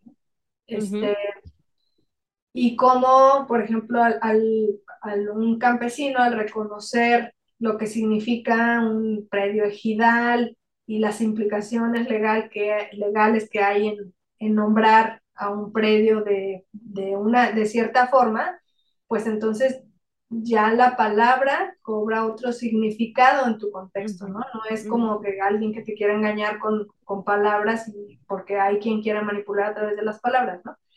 Pero pues él dice que las personas podemos empoderarnos a través de esas palabras, ¿no? Y nombrándonos, este, nombrándonos y reconociéndonos en el lenguaje, también nos empoderamos, ¿no? Y el peso que tiene el que las mujeres de la comunidad nombren a la comunidad una hermandad, pues ahí comprueba la teoría de Paulo Freire, ¿no? De cómo eh, las acciones que hemos hecho durante tantos años de las actividades, de ir, de compartir y todo lo que hacemos, ha, ha construido lo que significa hermandad, ¿no? Que es esta red de mujeres que se apoya y que se reconoce este, con y a pesar de nuestro contexto de violencia que hemos vivido, ¿no? Este, pero el nombrarnos como una hermandad, o, lo, el peso que tiene la palabra hermandad, este, pues es lo que, que, a mí, la verdad, me movió muchísimo cuando lo oí que lo pronunciaron, ¿no? Porque pues era algo como de lo que yo, yo proponía en mi supuesto de investigación, ¿no? De que las mujeres habíamos formado esta red de mujeres, de mujeres en red y en apoyo, ¿no? Y que éramos una hermandad. Pero que ellas lo reconocieran y lo nombraran fue súper poderoso. Sí, digo que quería comentarles también y aclarar que esto que estamos hablando son los resultados que encontró Marisol en su investigación hecha justamente con elementos de la comunidad. Somos una comunidad bastante grande, con, estamos alrededor de 9 mil, 10 mil chicas registradas dentro de la comunidad. Y, este, y Marisol realizó la investigación por, con, por medio de encuestas y directas con miembros, con, con, con, chicas que son parte de esta comunidad. Y esto, y los resultados de esto es justo lo que nos está platicando Marisol. No es como que alguien dijo, alguien ah, ajeno, no. es gente que lo vive. Sí, de hecho, este, mi investigación fue con las chicas que participaron en la convocatoria que hacemos de Make Something Awesome, que son eh, mujeres líderes de proyectos, lo que tienen, lideran su emprendimiento. Entonces, este, pues todo está enfocado también un poco a, la cuestión económica, la competitividad de, la mujer y este y bueno, hay un cruce, un cruce de información ahí sobre el tema de, la, cuestiones de competitividad y de que, y de que pues, la brecha de género pues tiene un costo económico, ¿no? Entonces, eh, pues nos cuesta a todos que exista brecha de género y, y bueno, nosotros hacemos también o creemos que eh, pues parte del cambio es que cada vez haya más mujeres liderando proyectos para que construyamos un sistema diferente desde el liderazgo de las mujeres, ¿no? Pero pues que podamos construirlo de ahí. Este, y bueno, yo trabajé con, con las chicas que participaron en el Make Something Awesome. Hice sí una encuesta como de perfil, como para decir quiénes eran, cómo eran, quién, como el perfil de las chicas que participan pero realmente mi metodología es más cualitativa, que encontré un libro hermoso sobre metodologías feministas y este, que bueno, además son, es una metodología que pues todavía está un poco, o sea, no es muy utilizada, pero este, es medio novedosa, ¿no? Entonces, pues también encontrar ahí respaldo de otras investigaciones de cómo se ha usado, pues también fue un reto, pero eh, da un, lo más importante o lo que me pareció más importante de esta metodología se llaman producciones narrativas. Las producciones narrativas proponen eh, eh, armar un diálogo con, con, el grupo de personas que, con las que vas a trabajar, luego eh, transformar ese diálogo en una narrativa, en un texto, en una narrativa, y ese texto o sea, la, metodología tiene el, propósito o el objetivo de que la voz del sujeto investigado esté en la investigación, que no sea el clásico investigador que va y analiza la conversación y, está de fuera, ¿no? O sea, el, investigador que está, o investigador observador, ¿no? Que, está viendo el fenómeno desde afuera y nada más. Eh, y el objetivo es que en lugar de que sea eso, que sean los sujetos los protagonistas de la investigación. Ok, los mismos sujetos a investigar. Exacto. Entonces, este texto eh, tiene un proceso de ida y vuelta, de, o sea, de mi parte con las participantes, donde ellas tienen eh, permiso de cambiar el texto. O sea, yo, haz de cuenta, hicimos el diálogo, armé el texto del diálogo y ellas eh, tienen que decirme, ah, sí, estoy de acuerdo con lo que estás poniendo, lo que yo dije, y lo dije, y, me hago responsable de que dije eso. Y, este, y en caso de que algo no les guste de cómo, cómo está ahí pues textualizado, ellas pueden cambiarlo. Mm. Entonces, pues tiene, hazte cuenta que es una voz autorizada, una voz con consentimiento, entonces por eso tiene perspectiva feminista, porque eh, pues exige el consentimiento de la persona investigada, ¿no? Entonces, este, que... Qué padre, qué, qué interesante. ¿no? El permiso de que... Relevante. Exacto, y de que lo que el análisis o lo que yo estaba poniendo sobre lo que ellas dijeron, este, fuera con, con, consentimiento, ¿no? No es como de, ay, Con consentimiento y libre de tu interpretación, porque muchas veces no puedes evitar poner tu propia interpretación del, de un discurso porque pues ni siquiera intencional, ¿no? Porque pues así somos, no, no podemos dejar de reflejarnos en el contexto, pero el hecho de que ellas tuvieran eh, la autorización, la posibilidad de editar el propio texto, quiere decir que el, el, el, la conclusión o lo que es el resultado, lo que sea, no está basado en tu interpretación, está basado en la realidad que todas ellas en conjunto viven. Exacto. Además, bueno, ahí sí yo tengo que hacer una, tengo que enlazarlo con la literacidad y cómo ahí está la literacidad participando, ¿no? De, de lo que... Eh, la parte de la teoría de literacidad fue la literacidad social, que es eh, la literacidad social nos habla de cómo hacemos el uso de los textos y de la oralidad, ¿no? Como sociedad y cómo nos podemos, lo que ocurre en el diálogo, ¿no? En medio de este diálogo. Estamos hablando, estamos construyendo un discurso en un diálogo informal, ¿no? Entonces, bueno, este, en ese diálogo qué discursos se estaba construyendo, ¿no? ¿Qué, qué, estaban ellas diciendo más allá de la conversación? Entonces, eso, esa parte yo la, la tuve que entrelazar en, en, el diálogo de ellas, ¿no? En esta textualización que hice. Y pues esa, ellas, claro que se dieron cuenta que yo estaba poniendo respecto de lo que ellas estaban diciendo, ¿no? Entonces, pero fue con su consentimiento y su autorización de que realmente ese texto iba a estar en, o sea, iba a estar en mi investigación, ¿no? Entonces es una voz autorizada, por llamarlo así. Este, entonces, bueno, pues la verdad fue muy bonito. Porque, bueno, una de las cosas que encontraste fue esto de que se autodenominaban hermandad. Sí, que de, de, ellas denominaron a la comunidad de una hermandad. Otra cosa muy linda que encontré fue que ellas identificaron que las mujeres en, en Jalisco estamos construyendo nuevas narrativas.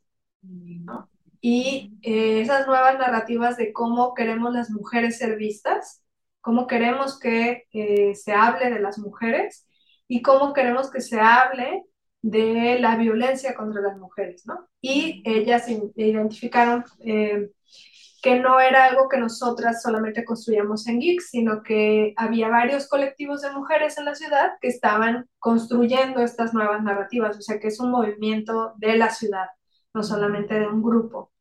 Y eh, esa parte pues fue tal cual, ¿no? Porque se enlazaba directamente con una investigación sobre pues las narrativas y cómo es que escribimos eh, el mundo y cómo queremos ser vistas las mujeres, ¿no? Cómo, que, cómo queremos escribir ese discurso sobre las mujeres. Este, y bueno, hicieron una crítica muy fuerte sobre eh, estas campañas de promoción, bueno, no de promoción, estas campañas de, de violencia contra las mujeres. este, decían que, pues, que no se veían representadas ahí en esas campañas y que eh, los murales que estaban haciendo los colectivos feministas eh, donde la mujer realmente se veía liberada, no, no sometida, no, re, no victimizada, exacto, este, pues hablaban más, eh, se identificaban más con esa lectura, ¿no? Que hacían de, la situación de la violencia, porque es reconocer de que sí sufrimos violencia, pero no queremos estar ahí, o no queremos que nos sigan violentando, ¿no? Queremos ser libres. Entonces, más un, un discurso de que nos hable sobre libertad, más de, victimización. Entonces, bueno, esa parte fue como muy interesante de, que ellas identificaron cómo se están construyendo nuevas, cómo las mujeres estamos construyendo nuevas narrativas, ¿no? Sobre nosotras mismas y sobre los problemas eh, que vivimos. Este, otra cosa que identifiqué, pues justo el tema, como eran emprendedoras, pues cómo han tenido que ellas eh, construir herramientas o esas literacidades eh, como emprendedoras muy específicas y que muchas las han obtenido de, de geeks, ¿no? Porque eh, identificaban que para, las, para ellas o para las mujeres es más difícil em, hablar de tu proyecto cuando no lo tienes listo al 100% que con los hombres, porque decían, ay, es que yo conozco el proyecto de fulanito y sutanito, y yo veo que habla como si fuera ya súper, o sea, ya estuviera muy bien, ¿no? Muy avanzado, con mucho fondo, y yo sé que pues no va tan así, y cómo lo logras, y yo no logro, no me siento segura de hablar de mi proyecto cuando en realidad yo tengo más avance en mi proyecto que él, ¿no? Este, y pues veían que la comunidad de geeks, sobre todo en el Meetup, era este, pues un espacio seguro para hablar de sus proyectos y construir y mejorar y, pues ir tomando esa confianza para hablar de sus proyectos, ¿no? Entonces también es como, la parte de las emprendedoras es, es muy, decían que era esa palmadita, esa palmadita que te daban en la espalda ir a, ir a Decir, vamos, tú puedes. Exacto, exacto. Entonces también, pues era algo de mis supuestos, ¿no? De que yo, decía que pues había una red de mujeres que nos apoyábamos y pues ellas lo dijeron tal cual, ¿no? Que lo estaban viviendo y que lo sentían de esa forma, ¿no? Y este, entonces, bueno, pues esa parte de, de mujeres emprendedoras y que también eh, un, hablamos pues temas de brecha de género y de violencia, y pues cómo han tenido, cómo ellas han tenido que construir herramientas para afrontar, afrontar esas cosas, ¿no? Decían, por ejemplo, que se, habían tenido que ser un alter ego de un hombre, de un jefe, porque todas han sido cuestionadas de quién es el dueño de la empresa o tu jefe. De su propia empresa. Ajá, exacto, de su propia empresa, ¿no? Entonces, dando por hecho que es un hombre el, el dueño de la empresa y ellas es como de, no, soy yo. Pero bueno, este, pues esta parte de ser muy cuestionadas todo el tiempo sobre que ellas sean las dueñas, eh, una de ellas contó de que tiene una amiga que se hizo un alter ego, que es un jefe hombre, pero ese jefe hombre es súper mamón y no autoriza nada y es un cabrón. Entonces, mira, te conviene negociar conmigo porque con mi, mi jefe no pasa nada. Entonces, este, pues es un alter ego que se tuvo que construir, ¿no? Y, este, y que también decían que, que luego armarse estos personajes hacía parecer que sus empresas eran más grandes, ¿no? Entonces, no, permíteme, déjate comunico, ¿no? Es como, pues con ella misma, pero pues te mando otro mail con otro nombre, ¿no? Este, para, para que dieran esta imagen de que son empresas más grandes, ¿no? Y que ellas no son las que hacen todo. Este, también esa parte de hoy, de una chava que platicó que un tipo muy grosero por teléfono así le estaba diciendo de, es que pásame a tu jefe, vas a ver ahorita que te van, voy a hacer que te despidan y no sé qué. Y entonces ya, pues ella de, no, fíjate que mi jefe no quiere hablar contigo, ¿no? Pues claro, ¿cuál jefe? Pues no, ya era la reina, ¿no? Pero pues son herramientas que ellas, han, o esas literacidades como emprendedoras que han tenido que ir formando, este, para afrontar una situación de, de violencia y de brecha de género que existe en el sector, ¿no? Entonces, este, pues también fue, fue otras fueron otros de los hallazgos este, que encontré, pero bueno, pues también hablan de que hace falta, o sea, que también ha participado como en otros grupos o reuniones de mujeres emprendedoras y que este ambiente de apoyo este, se, ha, se ha manifestado en esos grupos también. Entonces, así lo sienten.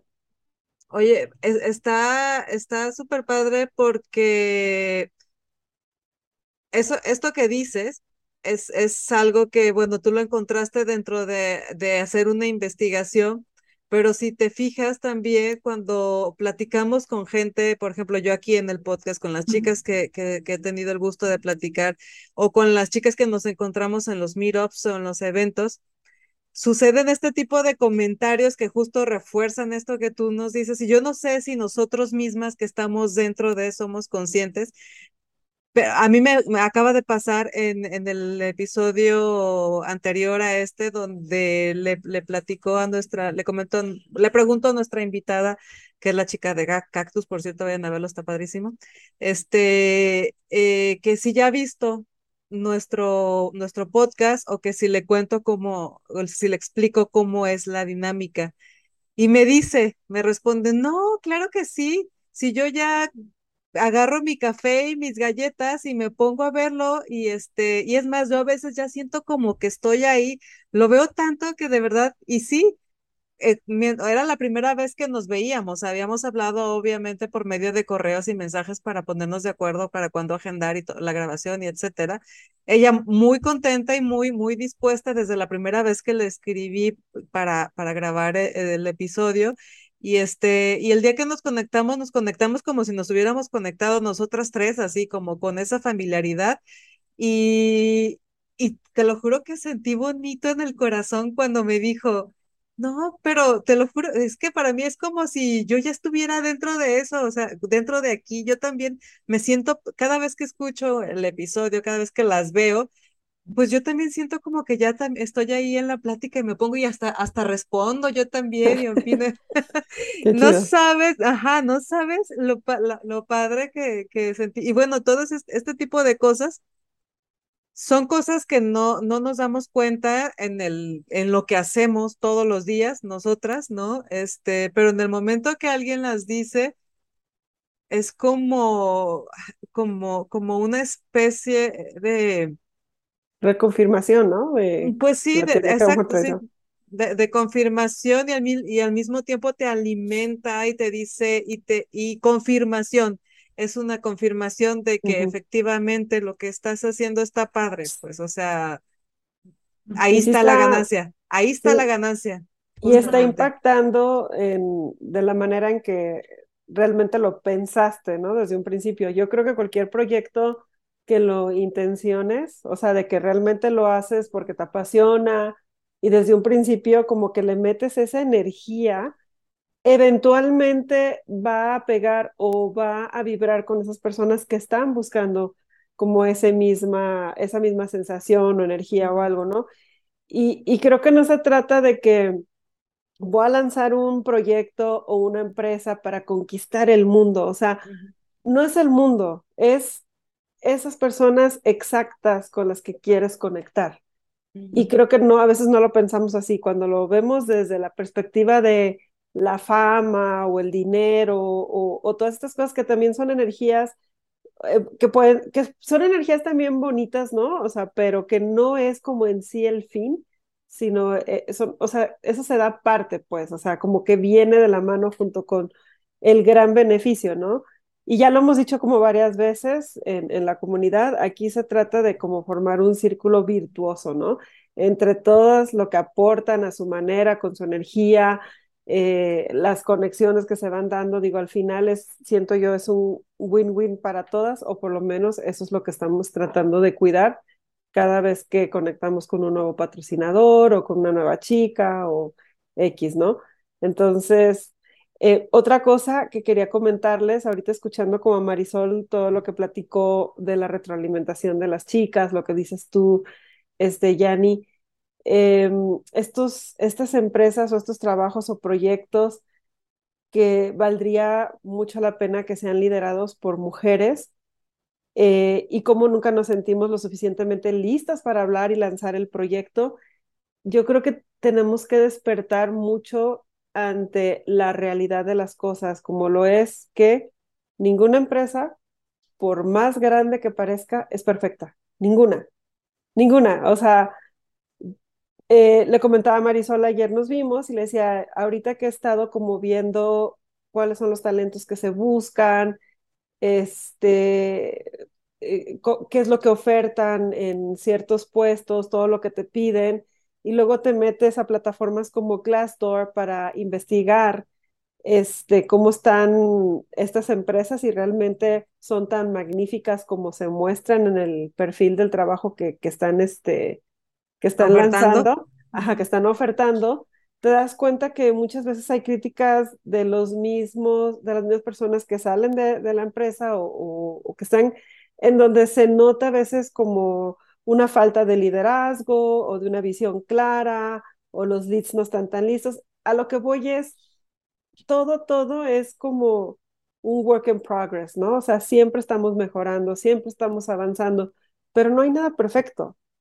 Y eso es lo que tenemos que entender, que nuestro proyecto a lo mejor lo vamos a voltear a ver tres años más adelante hacia atrás y vamos a decir, ay Dios mío, ¿con qué arranqué? Pero lo importante es que arrancaste y que ya creciste de tal modo que estás viendo, ¿no? las deficiencias que hubo en un principio y está bien.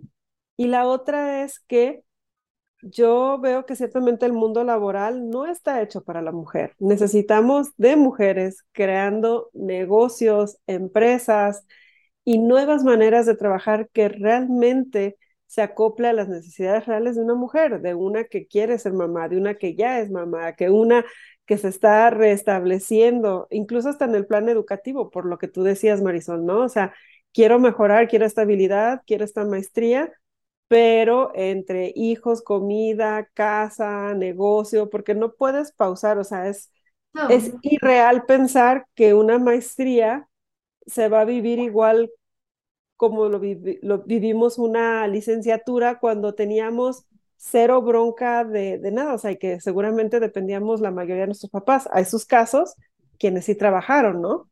Este, durante esa etapa, pero o sea, incluso creo yo que eso se tiene como que pensar y reestructurar y ahí esa, y vuelvo a lo mismo. Son todos estos sistemas, son todos estos pensamientos, todas estas maneras de hacer las cosas que han durado años y que nadie se ha cuestionado a veces si sigue siendo eh, efectiva la manera en que se hacen las cosas. Es que es, es un hecho que ya está obsoleto el sistema. Este, y bueno, Em, es algo que tenemos que construir como sociedad.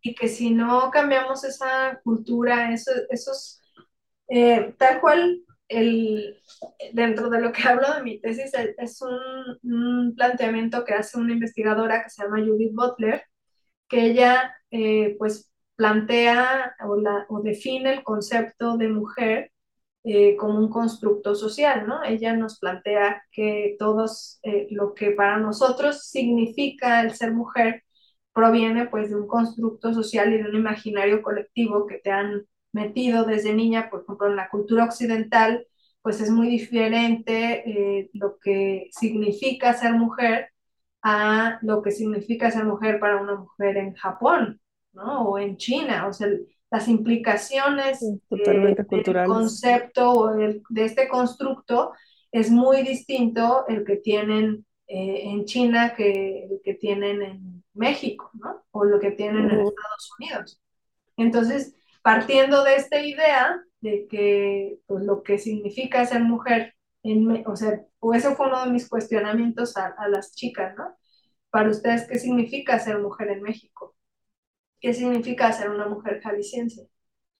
Y la verdad estuvo un poco triste, pero este, porque me empezaron a hablar de cosas de violencia, de que las mujeres tenemos que preocuparnos en, Jalisco, eh, o, nos sentimos inseguras cuando tenemos que hacer una transacción con alguien y vernos en un espacio, ¿no? O sea, es de un espacio público, ir acompañada, porque no te sientes segura saliendo sola o hablando con un extraño.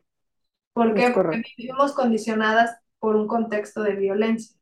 Entonces, el concepto de una mujer en México es una mujer que vive en un contexto de violencia, ¿no? Que estamos este, cruzadas por la violencia. Entonces, eh, es este cuestionamiento que nosotros nos hacemos sobre qué ropa usar, sobre qué decir, sobre con quién ir, sobre qué horarios tener, en qué horarios salir a la calle, no son cuestionamientos que una mujer en Suiza se haga, ¿no? Sí. O sea, y, lo hemos escuchado, Jani, seguramente en los podcasts de chicas que no, que no viven en México, que viven en el extranjero, pues que justo eso es como de lo que más les llama la atención, ¿no? Que ya no se tienen que preocupar por esas cosas que se preocupaban antes en, viviendo en México. Entonces, partiendo de, de, de, ese origen, pues nos habla de que de origen tenemos como sociedad muchas cosas que construir desde cero que tenemos que sanar y tenemos que construir, ¿no? Este, una de las chicas que participó en la investigación decía, bueno, es que en México estamos rotos, las mujeres y los hombres. Y si no partimos eh, desde el hecho de que estamos rotos, pues cómo vamos a construirnos como una mejor sociedad, ¿no? Si no, si no, no, si no reconocemos que estamos rotos y, y hacemos algo por sanar, ¿no? Porque no, no estamos sanando. Simplemente queremos, queremos construir sin, desde, con, con algo que está roto. ¿Cómo vas a construir con un objeto roto, no? Sí, no, digo, y, es, es bien sabido que lo primero que necesitas para cuando quieres transformar una realidad es reconocerla tal y como está en el momento. Ajá. Para partir de ahí sanar. Exacto. Entonces, como sociedad, tenemos que empezar a construir nuestras relaciones eh, bueno, reconocer que no está bien como estamos viviendo ahora y construir nuestras relaciones en ese sentido, ¿no? O sea, sí los trabajos, sí las condiciones laborales para las mujeres, pero sí nuestras relaciones de, por ejemplo, el tema de la crianza. ¿Cómo estamos manejando el tema de crianza eh, en, las familias mexicanas, ¿no? La crianza compartida. Y la crianza compartida no significa, oye, tú lo llevas a la escuela, yo lo doy de comer, no la crianza compartida nos habla del tiempo que le damos a nuestros hijos, tiempos, este, sí de trabajo, pero sí tiempos de convivencia, ¿no? O sea, porque ese tiempo de convivencia también es valioso y ese tiempo de convivencia tanto tiene derecho la mujer como lo tiene el hombre. Y es, ¿le estamos dando chance al hombre que tenga ese tiempo de convivencia y de crianza con sus hijos? O, o yo soy la que quiero tener el control de, de lo que usan de ropa, de bañarlos, de la escuela a la que van, o sea, también esa parte, ¿no? Eh, tiene muchas implicaciones y esa implica, y varias de esas implicaciones es hablar, dialogar y negociar, aprender a ceder y aprender a negociar. Y entonces, ¿cómo construimos esa parte de la creencia, ¿no? Luego, ¿cómo construimos este, situaciones de libertad de género, ¿no? No es nada más hombre-mujer, sino qué pasa con las mujeres trans, cómo las estamos reconociendo, cómo estamos viendo por sus derechos. Este, el otro día estaba hablando sobre que ahora está pues muy de moda esta, esta chica trans Wendy, este, y decíamos, bueno, sí, es, mm, la estamos aceptando este, como mexicanos en, los memes y, y, la ponemos y eso, pero a ver, ¿qué tanto estás respetando eh, o estás luchando porque no se violenten sus derechos? Los de ella y los de muchas otras mujeres trans, ¿no? este, este, falso debate que hay entre, entre las feministas y, y, que no aceptan a las trans y las que sí es un falso debate, ¿no? Porque ¿cómo vamos a combatir violencia con violencia? No se puede. Tenemos que partir de construir, eh, de, de sanarnos y de como sociedad caminar juntos y confrontarnos no es una forma de salir adelante, ¿no? No es una forma en la que podamos construir. Entonces esa parte que desgraciadamente creo yo en mi corta o larga vida me he dado cuenta que en México cada vez estamos mm. más polarizados por muchas situaciones, ¿no? O sea, la situación social, la situación de clase, la situación política, eh, nuestra, nuestra situación de género, nuestras preferencias sexuales. Este, Cada vez estamos más polarizados y cada vez estamos, eh, pues somos unas células más pequeñas, pero en lugar de, de, sumarnos, nos estamos alejando, ¿no? Y entonces ya es, o sea, a mí me sorprende, me sorprendió en demasía cómo hubo familias que se dejaron de hablar porque unos le iban a, a AMLO y otros no. Oye, es tu familia, o sea, el tipo ni sabe que existes, ¿no? Es como, y esta persona es tu familia, ¿Cómo, ¿cómo dejas de hablar porque piensa diferente a ti, ¿no? O sea, no estamos sentándonos a dialogar, nos estamos separando. Y eso es súper peligroso para, para, para, México y, y creo que es parte esencial que tenemos que volver a, sanar como, como, mexicanos para poder salir de la situación tan violenta en la que, vivimos en nuestro país, ¿no? Porque no vamos a poder luchar contra eso si no nos unimos. Sí, claro. También creo que... perdón, nada más iba a decir rápido, ah, Jenny, pero este, esta parte de lo que hablabas de polarizado también sucede mucho, ¿no? Que la violencia en extremo es la única que, que se que es visibilizada como tal, ¿no? Por las mujeres. Pero hay un montón de microviolencias de las cuales nosotros hemos sido ejecutoras o hemos recibido, ¿no? Desde psicológica, económica, o sea, tantas maneras de justamente ir poniendo a esta persona en, en, un punto donde se vuelve muy vulnerable y en donde incluso puede llegar a perder confianza en sí misma de que realmente funciona como un ser, ¿no? Eh, completo con sus habilidades y cuestionarse. A esa parte es la peligrosa y es y creo yo que este tipo de foros como el que tenemos nosotros, este podcast y seguramente hay varios más interesantes hablando de diferentes temas y espectros, ¿no? De, dentro de la misma sociedad de lo que está sucediendo, que yo creo que esa es la salvación.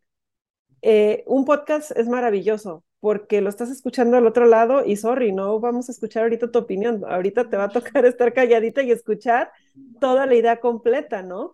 Entonces, a lo que voy con esto es incluso hasta la invitación a otras chavas si tienen perspectivas como muy, muy claras desde, vamos a decir, desde finanzas, desde la parte legal, desde un feminismo a lo mejor distinto, en donde justamente hablan de todos estos micromachismos, aviéntense y hablen sobre estos temas, porque justo así es como se va reeducando una sociedad, ¿no? Escuchar ideas diferentes, en donde de repente a lo mejor al principio dices, ay, no, claro que no, pero lo vuelves a escuchar en otro lado y en otro lado, y entonces comienzas a cuestionarte, ¿por qué todo el mundo está hablando de esto? Pero esa es la cosa, que tenemos que hablar de esto y no quedarnos ya calladas. Y, dijiste algo súper importante, perdón, Yanni, pero escuchar ideas diferentes y creo que Geeks da el foro para eso. O sea, yo he conocido muchísimas mujeres y ya lo he dicho varias veces, que si no hubiera sido por, por la comunidad de Geek Girls, en mi vida las hubiera conocido. Y son admirables, son, son increíbles lo que están haciendo, o sea, están en otro sector en el que yo no estoy y que te da esa posibilidad de, de abrir el diálogo con, con, gente, con cosas diferentes, de salir de tu zona de confort. Sí. Sí, justo yo lo que quería decir, y es que esto se liga con lo que comentabas hace rato, que dentro de los hallazgos que encontraste en la investigación es que descubriste que somos una comunidad con, con un, una intención feminista, y, pero no lo hacemos poniendo un cartel que diga somos feministas. La manera en que nosotros somos feministas es justamente abriendo estos espacios, estos espacios para exponer estos temas, pero más allá de eso, y, y, conectándolo con lo que decíamos antes, con que todo mundo, lo hemos hablado muchas veces y todo mundo lo sabe, el sistema ya no funciona, ya no aplica para, lo, para las circunstancias y la realidad del día de hoy. Otra parte en la que somos feministas, activistas, es justo esto, estamos construyendo la, eh, un nuevo modelo en donde la mujer sí es protagonista, en donde la mujer sí toma decisiones, en donde somos nosotras mismas las que estamos construyendo nuestros propios espacios de trabajo, de desarrollo profesional, en donde sí entran nuestros hijos y los queremos tener, o las mascotas, o los viajes, o cualquier otra, o el colectivo en el que estás, o tu maestría, o las, el gimnasio, no sé, donde sí entra todo eso que nosotros necesitamos, que nosotros elegimos. Y creo que esa es en la parte en la que esta comunidad sí tiene un discurso feminista más allá de ponerse un letrero que diga soy feminista. El colectivo feminista. Dijiste algo súper clave, Jenny. ¿Cómo hacemos activismo?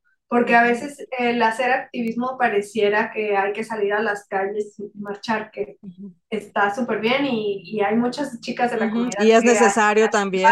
también es necesario salir a las calles y gritar, ¿no? Que no, no queremos que nos sigan matando. Este, pero también existen otras formas de hacer activismo y la comunidad es una de ellas, como, como la manejamos y, y, como estamos ahí y como participamos, también es una forma de hacer activismo, ¿no?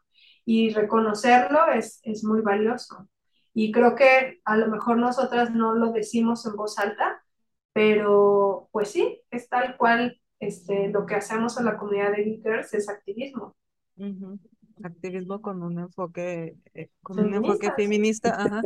Sí, y, y, y, y no necesariamente agresivo, porque también digo...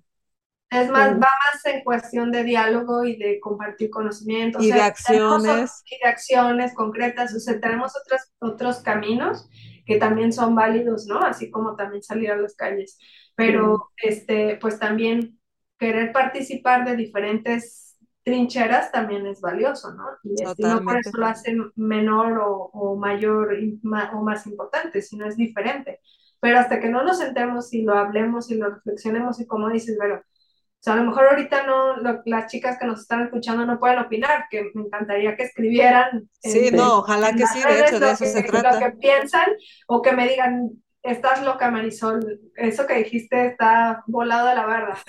este, pero, pero poder lograr llevarte algo con, con lo que podamos reflexionar y hacer conciencia en nuestro día a día este, es muy, muy valioso, ¿no? Y creo que eso también es algo que nos da la comunidad, ¿no? Escuchar otras perspectivas de otras mujeres desde, otras, desde otros sectores muy diferentes que tienen otras luchas, te da, te da mucho que pensar y mucho que reflexionar sobre cómo estamos participando también nosotras, ¿no? Este, Y también eso fue algo que me dio el proceso de investigación eh, me hizo consciente de que, de que yo también he violentado y que sí, sí he sido víctima de violencia, pero también violento y también uno violenta con el lenguaje, ¿no? Y a veces e, eso pues queda, crea más heridas que, que, a lo mejor un golpe, ¿no? Este, Entonces hay que tener cuidado cómo, y que además es complejo, ¿no? ¿Cómo, cómo violentamos con el lenguaje? Y digo que es complejo porque está en nuestra construcción eh, social mexicana, ¿no? Del, del, macho mexicano, de la mujer sumisa, de, de la mujer que, que, juzga a la que se sale de la, la que se sale de la estructura social que te han dicho, ¿no? Y es algo muy reciente, digo, nosotras lo podemos ver con nuestras mamás, cómo ha cambiado a, a, lo que nosotras vivimos y lo que enfrentamos a lo que enfrentan las mujeres ahora, ¿no? Las mujeres jóvenes, totalmente es otra estructura social y son otras luchas, pero eh, es, o sea, en, está inmerso nuestro lenguaje eh, la violencia contra la mujer también, ¿no? y contra muchas otras minorías, pero, pero hay que ser conscientes de eso para también no violentar. Es que generar un cambio implica esfuerzos en muchísimos de muchísimas maneras, de muchísimos flancos, porque, francos, porque como tú lo dices, o sea, este discurso, esta, esta es, es cultural, o sea, e, e, estas acciones y este comportamiento es cultural y viene ya nuestra, en nuestros genes, porque así fuimos educados, porque así ha sido durante N cantidad de años. Y como lo dices, lo, o sea, nosotros mismos, lo, sin ser conscientes, lo llevamos a cabo con nuestros hijos o en, en diferentes ambientes. Entonces, implica desde un esfuerzo de reconstrucción, lo que hablábamos hace, hace rato, de, de volver a construir los caminos neuronales para, para crear una nueva realidad a partir de nuevos hábitos, que, pero para eso primero necesitas ser consciente de, y, no, va a ser algo que pase de la noche a la mañana, porque Exactamente. Son, discursos que están inmersos en nuestra cultura, en nuestro día a día, en la televisión. O sea, es increíble que en pleno 2023 la chica del clima tenga que salir saliendo en minifalda, ¿no? Es como... y además está haciendo frío. No, no, Exacto. es como, ¿por qué seguimos construyendo ese discurso? o sea, ¿cómo rompemos con eso? ¿Cómo educamos desde cuando tienes un contexto que es súper violento, cuando la música hay muchísima violencia, cuando está eh, sexualizada la mujer en todas las películas, o sea, ¿cómo construimos como mexicanos con ese, o sea, es muy complejo, ¿no? Están, ¿Sabes? ¿Sabes? Esta parte de sexualizar demasiado a la mujer, o sea, sí, ha pasado desde hace mucho tiempo, pero a mí también se me hace otra perspectiva muy, muy este, terrible y peligrosa, que es toda esta enseñanza de la desgracia a través de figuras religiosas, ¿no? Ah, estoy hablando de la flor, o sea, cosas terribles en donde mujeres que se la pasan en casa nada más están alimentando de todo lo terrible que le puede suceder al hijo, a la nieta, no sé quién, a la la, antes de eso, Mujeres Casos de la Vida Real fomentó todo este, pues, o sea, sí. ese discurso muestran, sí muestran la problemática, pero también lo venden de una manera desde el victimismo, desde la parte de, del miedo, del no voy a creer en mi pareja, porque a lo mejor el, el, hombre en realidad no anda nada, pero pues como ella ya vio no sé qué, ya se imaginó que ¿sabes? Es, es como alimentar como con ese temor, con esa...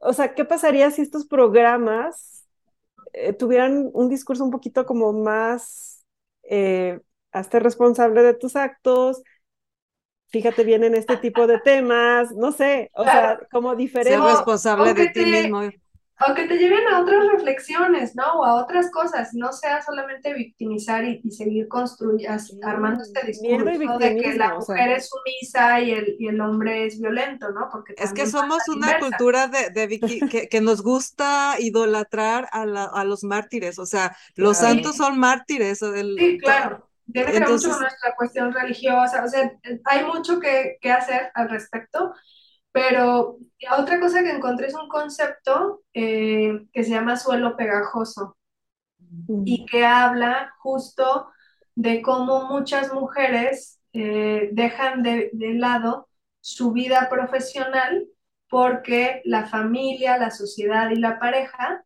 les hacen cuestionamientos constantes y las hacen creer que su lugar natural es en el hogar y en la crianza. O sea, en las cuestiones del hogar y la creencia, exacto, pero claro que es más complejo o es todavía se reconoce más las chicas que deciden emprender, este, porque es ir contra, contra esto, ¿no? Porque eso no proviene de la televisión o de, o sea, claro que ahí está construido ese discurso, pero los que te hacen los, este concepto plantea que los que te hacen los cuestionamientos es tu círculo cercano, ¿no? Es tu familia, es tu pareja y es la, la sociedad que te hace creer que estás siendo mala madre por preferir irte a una junta que cuidar a tu hijo, ¿no? O que eres mala madre porque dejaste a tu hijo en la guardería por quererte ir a trabajar, ¿no? Eh, que pareciera a lo mejor en nuestro contexto medio votado. pero, pero, nos ha pasado, no me digas que no, no me digas que no te ha pasado que te has sentido culpable por que no fuiste a la junta de la escuela de tu hijo o por... Porque tuviste otra junta de trabajo, ¿no? o, bueno, me, pasó que llegué a recoger a mi hijo a la guardería y no se quería venir conmigo, ¿no? Quedarse que la guardería. Y era así de, claro, pues es que no me ven nunca, ¿no? O sea, nomás estamos juntos unas horas, ¿no? Pero ¿Por qué me hice ese cuestionamiento, no? Porque socialmente hemos construido este discurso de que las mujeres, el lugar natural es, o es que ahorita que está bebé quiere estar con su mamá. No, no es cierto, es mentira. O sea, sí, claro, tienes que darle leche materna ahí, pero pues no, o sea, no es obligación que la mamá, la mamá esté 24/7 con los hijos porque es la mamá, ¿no? O sea, ¿dónde está la, creo casa compartida? Exacto, yo creo que más bien es una responsabilidad compartida con, con la otra mitad que es responsable de ese nuevo ser. Claro, que puso su, puso su lado de, de gen, ¿no? puso la mitad de ese niño, ¿no? Entonces, eh, pero son, son discursos eh, que como nos, en la sociedad latinoamericana están muy arraigados y que nos tienen a las mujeres muy eh, estancadas en el fondo en cuestiones profesionales, ¿no? De hecho, hay, hay un dato que por ahí se maneja de que para poder acortar la brecha de género en Latinoamérica tendrían que pasar más de 63 años para que pueda acortarse, no eliminarse, acortarse la brecha de género en Latinoamérica.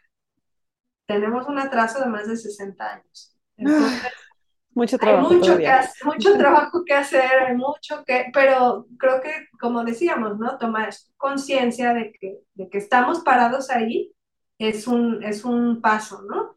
Y bueno, que empezamos el camino, o sea que ya son 63 años y contando hacia atrás, ¿no? Exacto. Y no hacia adelante. Exacto. Y, y también, digo, nosotras como mamás de, de varones, pues también somos eh, parte muy importante por construir eh, hombres que respeten, hombres que quieran realmente involucrarse en la crianza, hombres que vayan a construir eh, en, positivo, este, que quieran realmente cambiar las cosas como sociedad y que tengan esa conciencia este, de que las de que el esfuerzo que hacemos por darles más lugar a las mujeres es, es, muy importante y es muy necesario, ¿no? No es un capricho de porque, porque ahora existe este cuestionamiento de, claro, es que ahora los hombres estamos todo el tiempo juzgados y, y nos ven como victimarios y como acosadores y como violentadores. Este, pues sí, compadre, pero pues a ti nunca te han rechazado de un trabajo porque probablemente te embaraces, ¿no? O nunca te han, exigido, te han exigido una prueba de embarazo para entrar a tu para darte un trabajo. Entonces, mientras siga sucediendo eso, pues tenemos que seguir cambiando, construyendo, cuestionando eso, ¿no? Entonces, esta otra parte de este solo ahora les dan los lugares a las mujeres, o solo quieren hacer cosas, hay apoyos para las mujeres. Por la cuota. Sí, porque, exacto, porque tú todo el tiempo los has tenido, o sea, nadie te está quitando nada, ¿no? Que, que es este discurso que, que, pasa, este, que pasa, por ejemplo, en el tema del racismo, ¿no? De, que, ay, es que los inmigrantes nos vienen a quitar el trabajo. Pues no, o sea, el trabajo ha estado ahí, pero es un trabajo que tú no has querido hacer, ¿no? Porque no estás dispuesto a hacerlo, pero ellos sí están dispuestos a hacerlos, ¿no? O sea, no es blanco y negro, creo que es un camino de grises y de muchos tonos de grises Intermedio, sí. Pero este, exacto.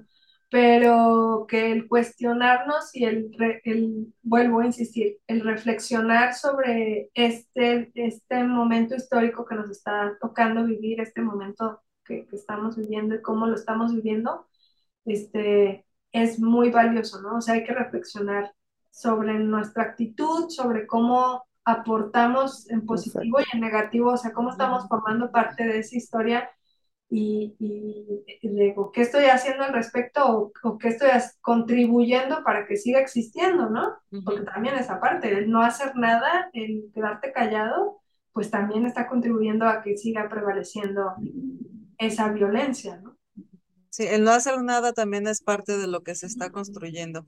Y bueno, tal vez no necesariamente no es que no es que estés obligado a hacer ciertas acciones en específico, porque, por ejemplo, de repente eh, yo me cuestioné el otro día que, que ¿por qué de pronto si este tratamos de forzar a las personas que sufren, que sufren cierta violencia de ser, de testificar sobre su, sobre, de contar su historia, de contar, de hablar sobre la violencia que sufrieron. Y de pronto me puse a pensar, bueno, ¿y qué si hay personas que tal vez no, no están listas o no, o no, o no pueden? Porque el hablarlo y, y, y el vivirlo les implica en ese momento pues cierto dolor también, o a lo mejor en ese momento les resulta más perjudicial que, que, que beneficioso. También a lo mejor no necesariamente es la única manera en la que, en la que se puede hacer una, llevar a cabo una acción para hacer un cambio, ¿no? O sea, también,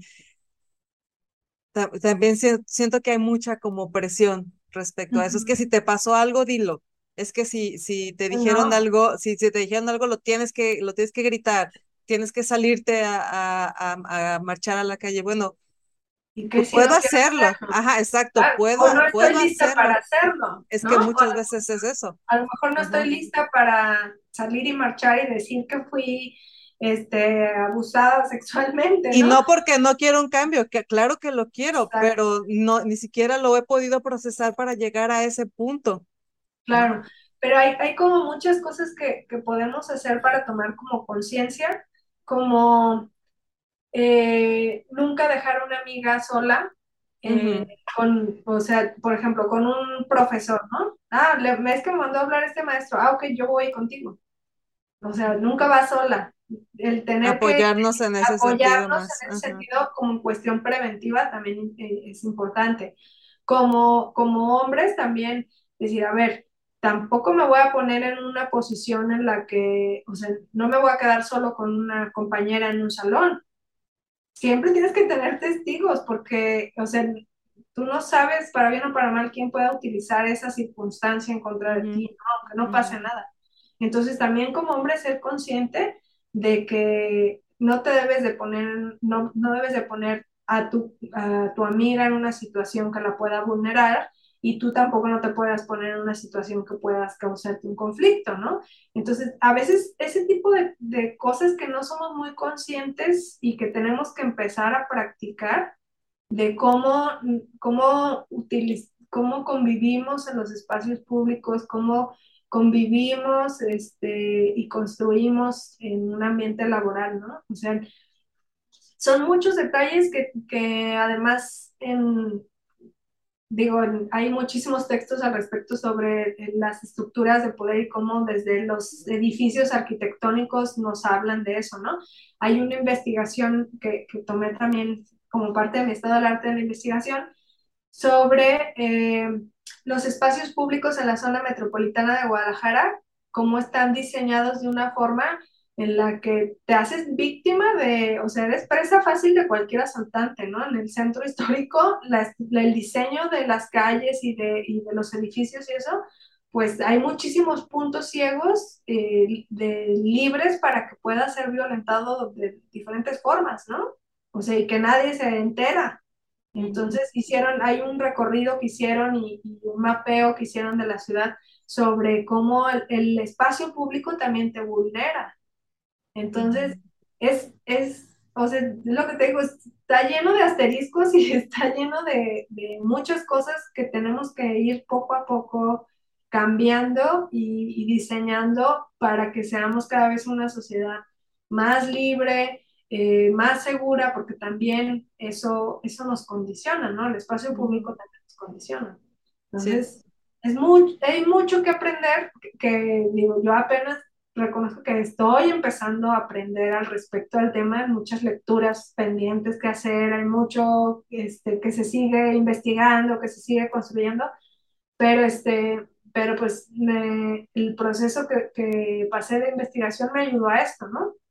a darme otra perspectiva de, de, cómo participaba yo, de cómo, cómo estaba condicionada, de cómo había crecido también en una, en una cultura este, pues que había construido de esa forma, ¿no? O sea, y me hice consciente, sí, me hice consciente como de muchas situaciones que a lo mejor minimicé en su momento y que fueron situaciones graves, ¿no? Entonces, eh, pero que, que además mucha gente fue testigo de esas situaciones y lejos de ayudarme me criticaron, ¿no? O, o sumaron eh, violencia a la, a la, misma circunstancia, ¿no? O ese contexto que yo estaba viviendo.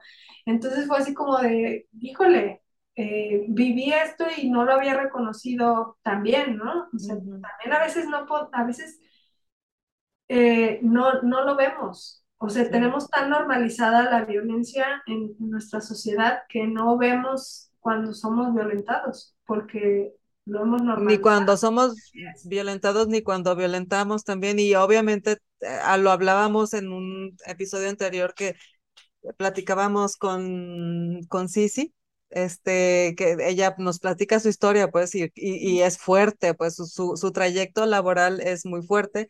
Y justo salió el tema, ¿no? De que, de que las circunstancias o sucesos que, que acontecieron en la época en la que ella estuvo laborando dentro de la, una institución, bueno, dentro de fiscalía, son sucesos que hoy en día ni siquiera podrían suceder. Y estamos hablando de apenas cinco años atrás. Entonces también el contexto ha, cambiado bastante, yo diría, considerando, escuchando ese tipo de testimonios, me, hago consciente de cómo ha cambiado de verdad en, en poco tiempo, porque te digo, eh, circunstancias que hace cinco años eran normalizadas totalmente, no tienen ningún lugar el día de hoy, o sea, está totalmente fuera, fuera, fuera de contexto y con repercusiones graves, o sea. Entonces, entonces, todo eso, todo eso hay que, exacto, todo eso es a considerar también. Sí. Que, que, además es muy gracioso como cuando lo vemos en series que nos hablan de cosas de época, por ejemplo, pienso en Mad Men,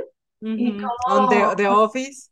De Office, o sea, hay, hay muchas series que te, que te hablan de esa parte de la historia de cómo, inclusive el estereotipo de las mujeres, ¿no? De los años 60, cómo era la mujer perfecta y cómo, te, cómo era, eh, eh, bueno, nos burlamos ahora de como de esta guía de la, de la esposa perfecta y esas cosas, ¿no? Que ahora parecen tan tontos o tan absurdos, pero pues eso era lo normal en la Era la realidad, sí. Era, la, realidad de esas mujeres, ¿no? Y las condiciones económicas, geográficas y políticas y demás, pues eran otras.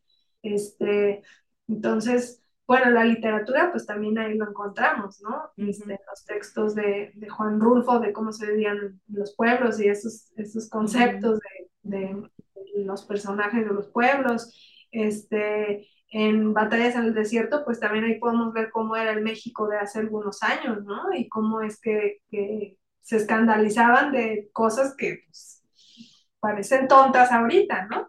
Entonces, pues sí tenemos otros retos, creo que, que se ha agravado en muchos otros, en, en ciertos aspectos, pero sí somos más, o sea, ya que es otra cosa que encontré en, estos diálogos, que ya, ya lo cuestionamos y levantamos la voz, ¿no? O sea, ya, ya no permitimos que, que siga pasando, ¿no? O que sea normalizado, por lo menos en algunos contextos, no digo que en todos, porque todavía hay muchos espacios que pareciera que, que no ha pasado el tiempo por ahí.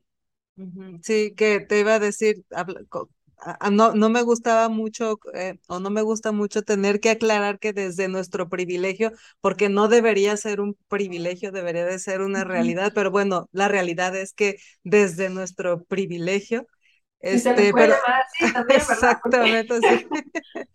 sí, porque, pero bueno, hace rato que decías, es de educar, ¿no? Nosotros, bueno, nosotras tres sí tenemos hijos varones y por lo tanto, de manera personal sí nos toca educar a, los varones, pero no solo son a los varones a los que se tienen que educar, yo creo que la, la, la, la,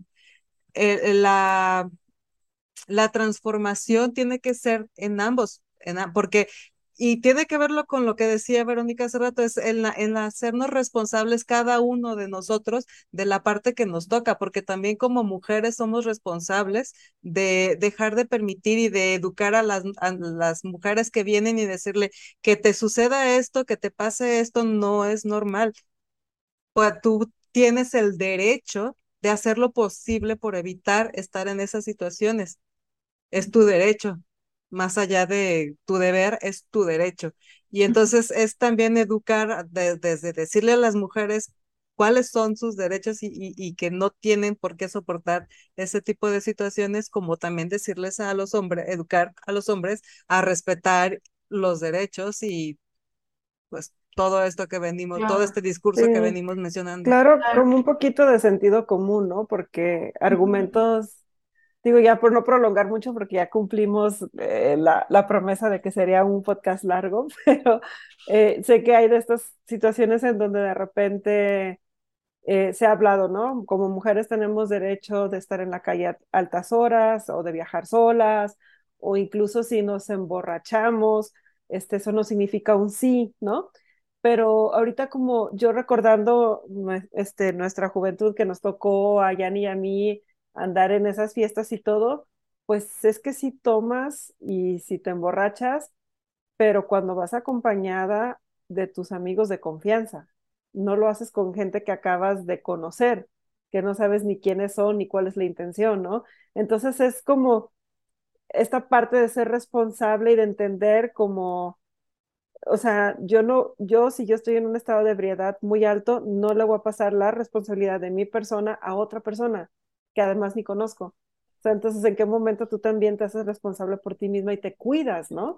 Pero es que no tendrías por qué, no, no tendrías por qué cuidarte, porque en realidad está, está en la otra persona que no puede, no, no tiene ningún derecho, no tiene ningún derecho de abusar de tu estado. Pero partiendo de lo que de lo que platicábamos antes, de hay muchas cosas que todavía tenemos que arreglar el uno del otro porque estamos rotos, que porque nuestras percepciones son distintas Estoy de acuerdo, no tiene por qué suceder, pero tú no sabes si estás con, unas, con un grupo de desconocidos, qué tan vulnerable puedes llegar a ser. Sí, es a lo que me refiero. Entiendo más como, a ver, o, sea, si no tendríamos por qué pues, em, preocuparnos porque nos pase algo, desgraciadamente sí tenemos que preocuparnos porque vivimos en una sociedad muy violenta, pero entiendo la parte, lo que decíamos, ¿no? Eh, pues hay que cuidarnos entre nosotros y más bien, pues no, digo, desgraciadamente, pues hay que estar alerta porque vivimos en una sociedad con donde existe mucha violencia y más bien como sociedad, cómo nos cuidamos entre nosotros, porque somos más los buenos que los malos, ¿no?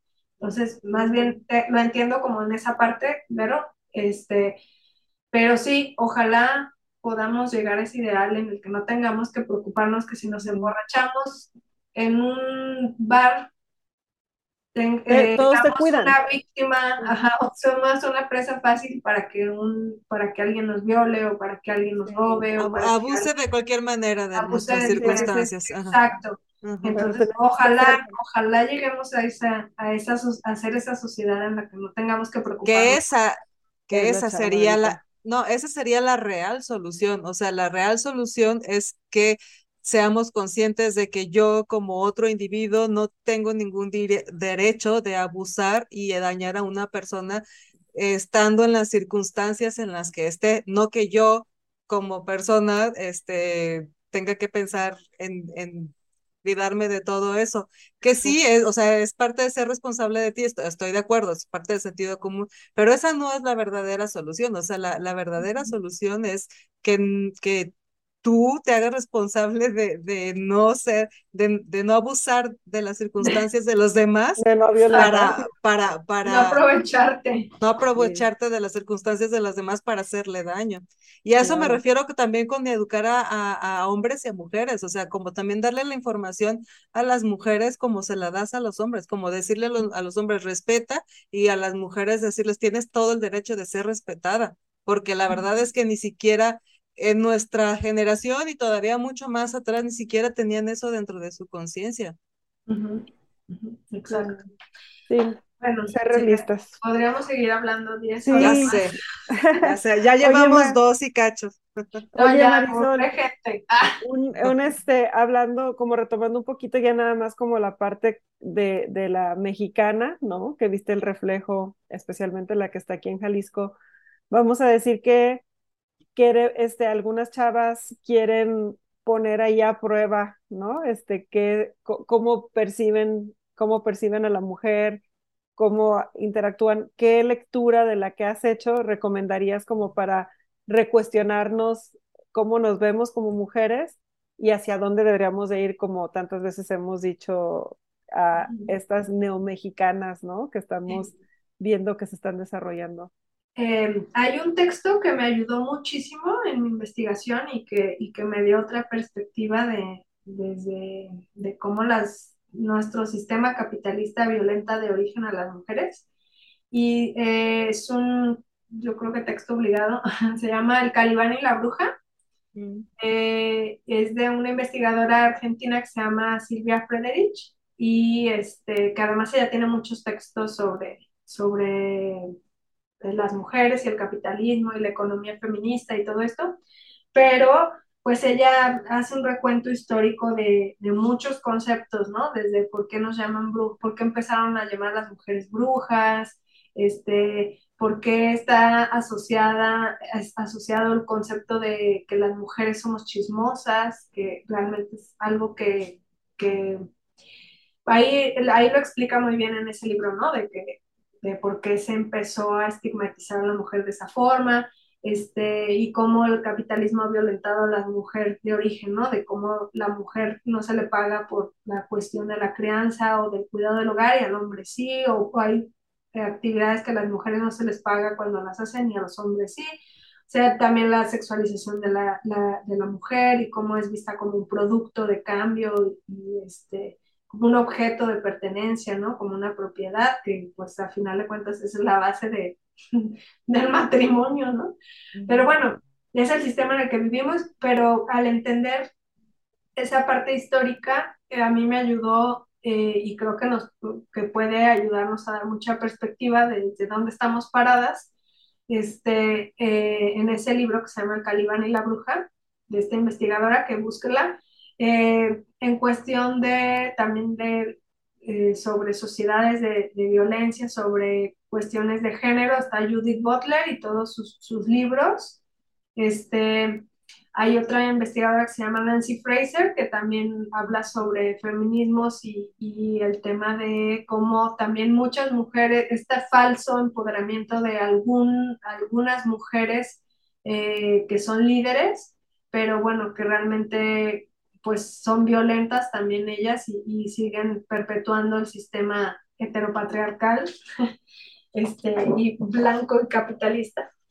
Eh, y, y cómo pues tampoco, tampoco se trata de que construyamos de esa forma, ¿no? No, no puedes construir a costa de otras mujeres, ¿no? O de violentar a otras mujeres, lo que decíamos, no podemos combatir la violencia con violencia. Claro. Entonces también hacen mucho ese cuestionamiento de, de, cómo esas mujeres han llegado a esos puestos violentando a las otras mujeres, ¿no? Pero pues cómo si, se pueden hacer las cosas diferentes. Entonces hay muchas cosas que, que leer, este, mucho, mucho que, que, que buscar.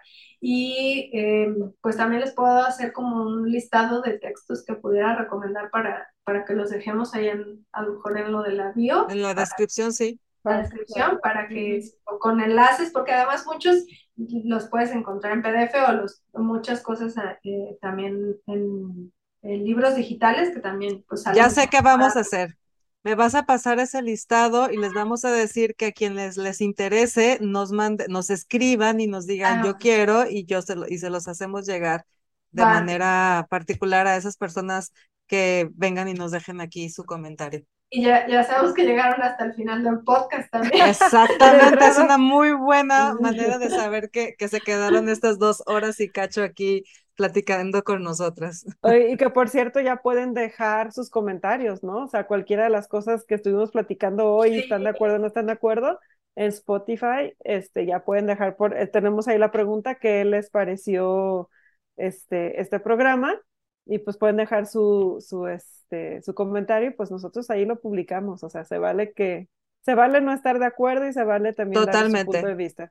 Todas las opiniones son bienvenidas, de eso se trata, así se construye esto justamente. Y bueno, ya para cerrar, nada más quería compartirles desde el principio, tenía yo la intención de, de compartir esta este nuevo conocimiento eh, que acabo de adquirir en estas semanas, algo muy simple, pero a mí me gustó mucho, que viene, que creo que es algo con lo que nos identificamos justo como Sisterhood, y es que estaba escuchando un programa en donde este, un niño preguntaba a un científico eh, que, trata de explicar de manera como más simple, o la manera en que un niño pueda pueda entender ciertos conceptos. El niño le preguntaba qué era lo que hacía de diferencia, qué, qué de especial a los hombres de los animales o de los otros seres que habitan este planeta. ¿Por qué, porque los hombres eran especiales, entre comillas, lo, lo pongo? Y él dijo que lo que nos hacía especiales no era que fuéramos más fuertes, más inteligentes, más nada, porque en ese sentido somos seres humanos, somos seres en este planeta como todos los demás, lo que nos hace especiales justamente es ese sentido de la colaboración, que somos capaces de colaborar entre nosotros mismos a grandes, en grandes masas. ¿Para qué colaboramos? Ahí está la, la ahí, está, ahí está la, la premisa, ¿no? Pero, pero bueno, que sepamos que justo esto que estamos haciendo es lo que nos hace más fuerte, es lo que marca la diferencia, es lo que nos ayuda a crecer como especie.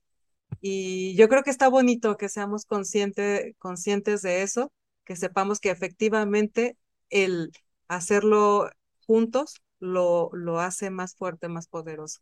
Entonces, por eso creo que somos afortunadas de pertenecer a esta bonita a esta bonita comunidad de mujeres con un mismo sentido, que es el de colaborar entre nosotros.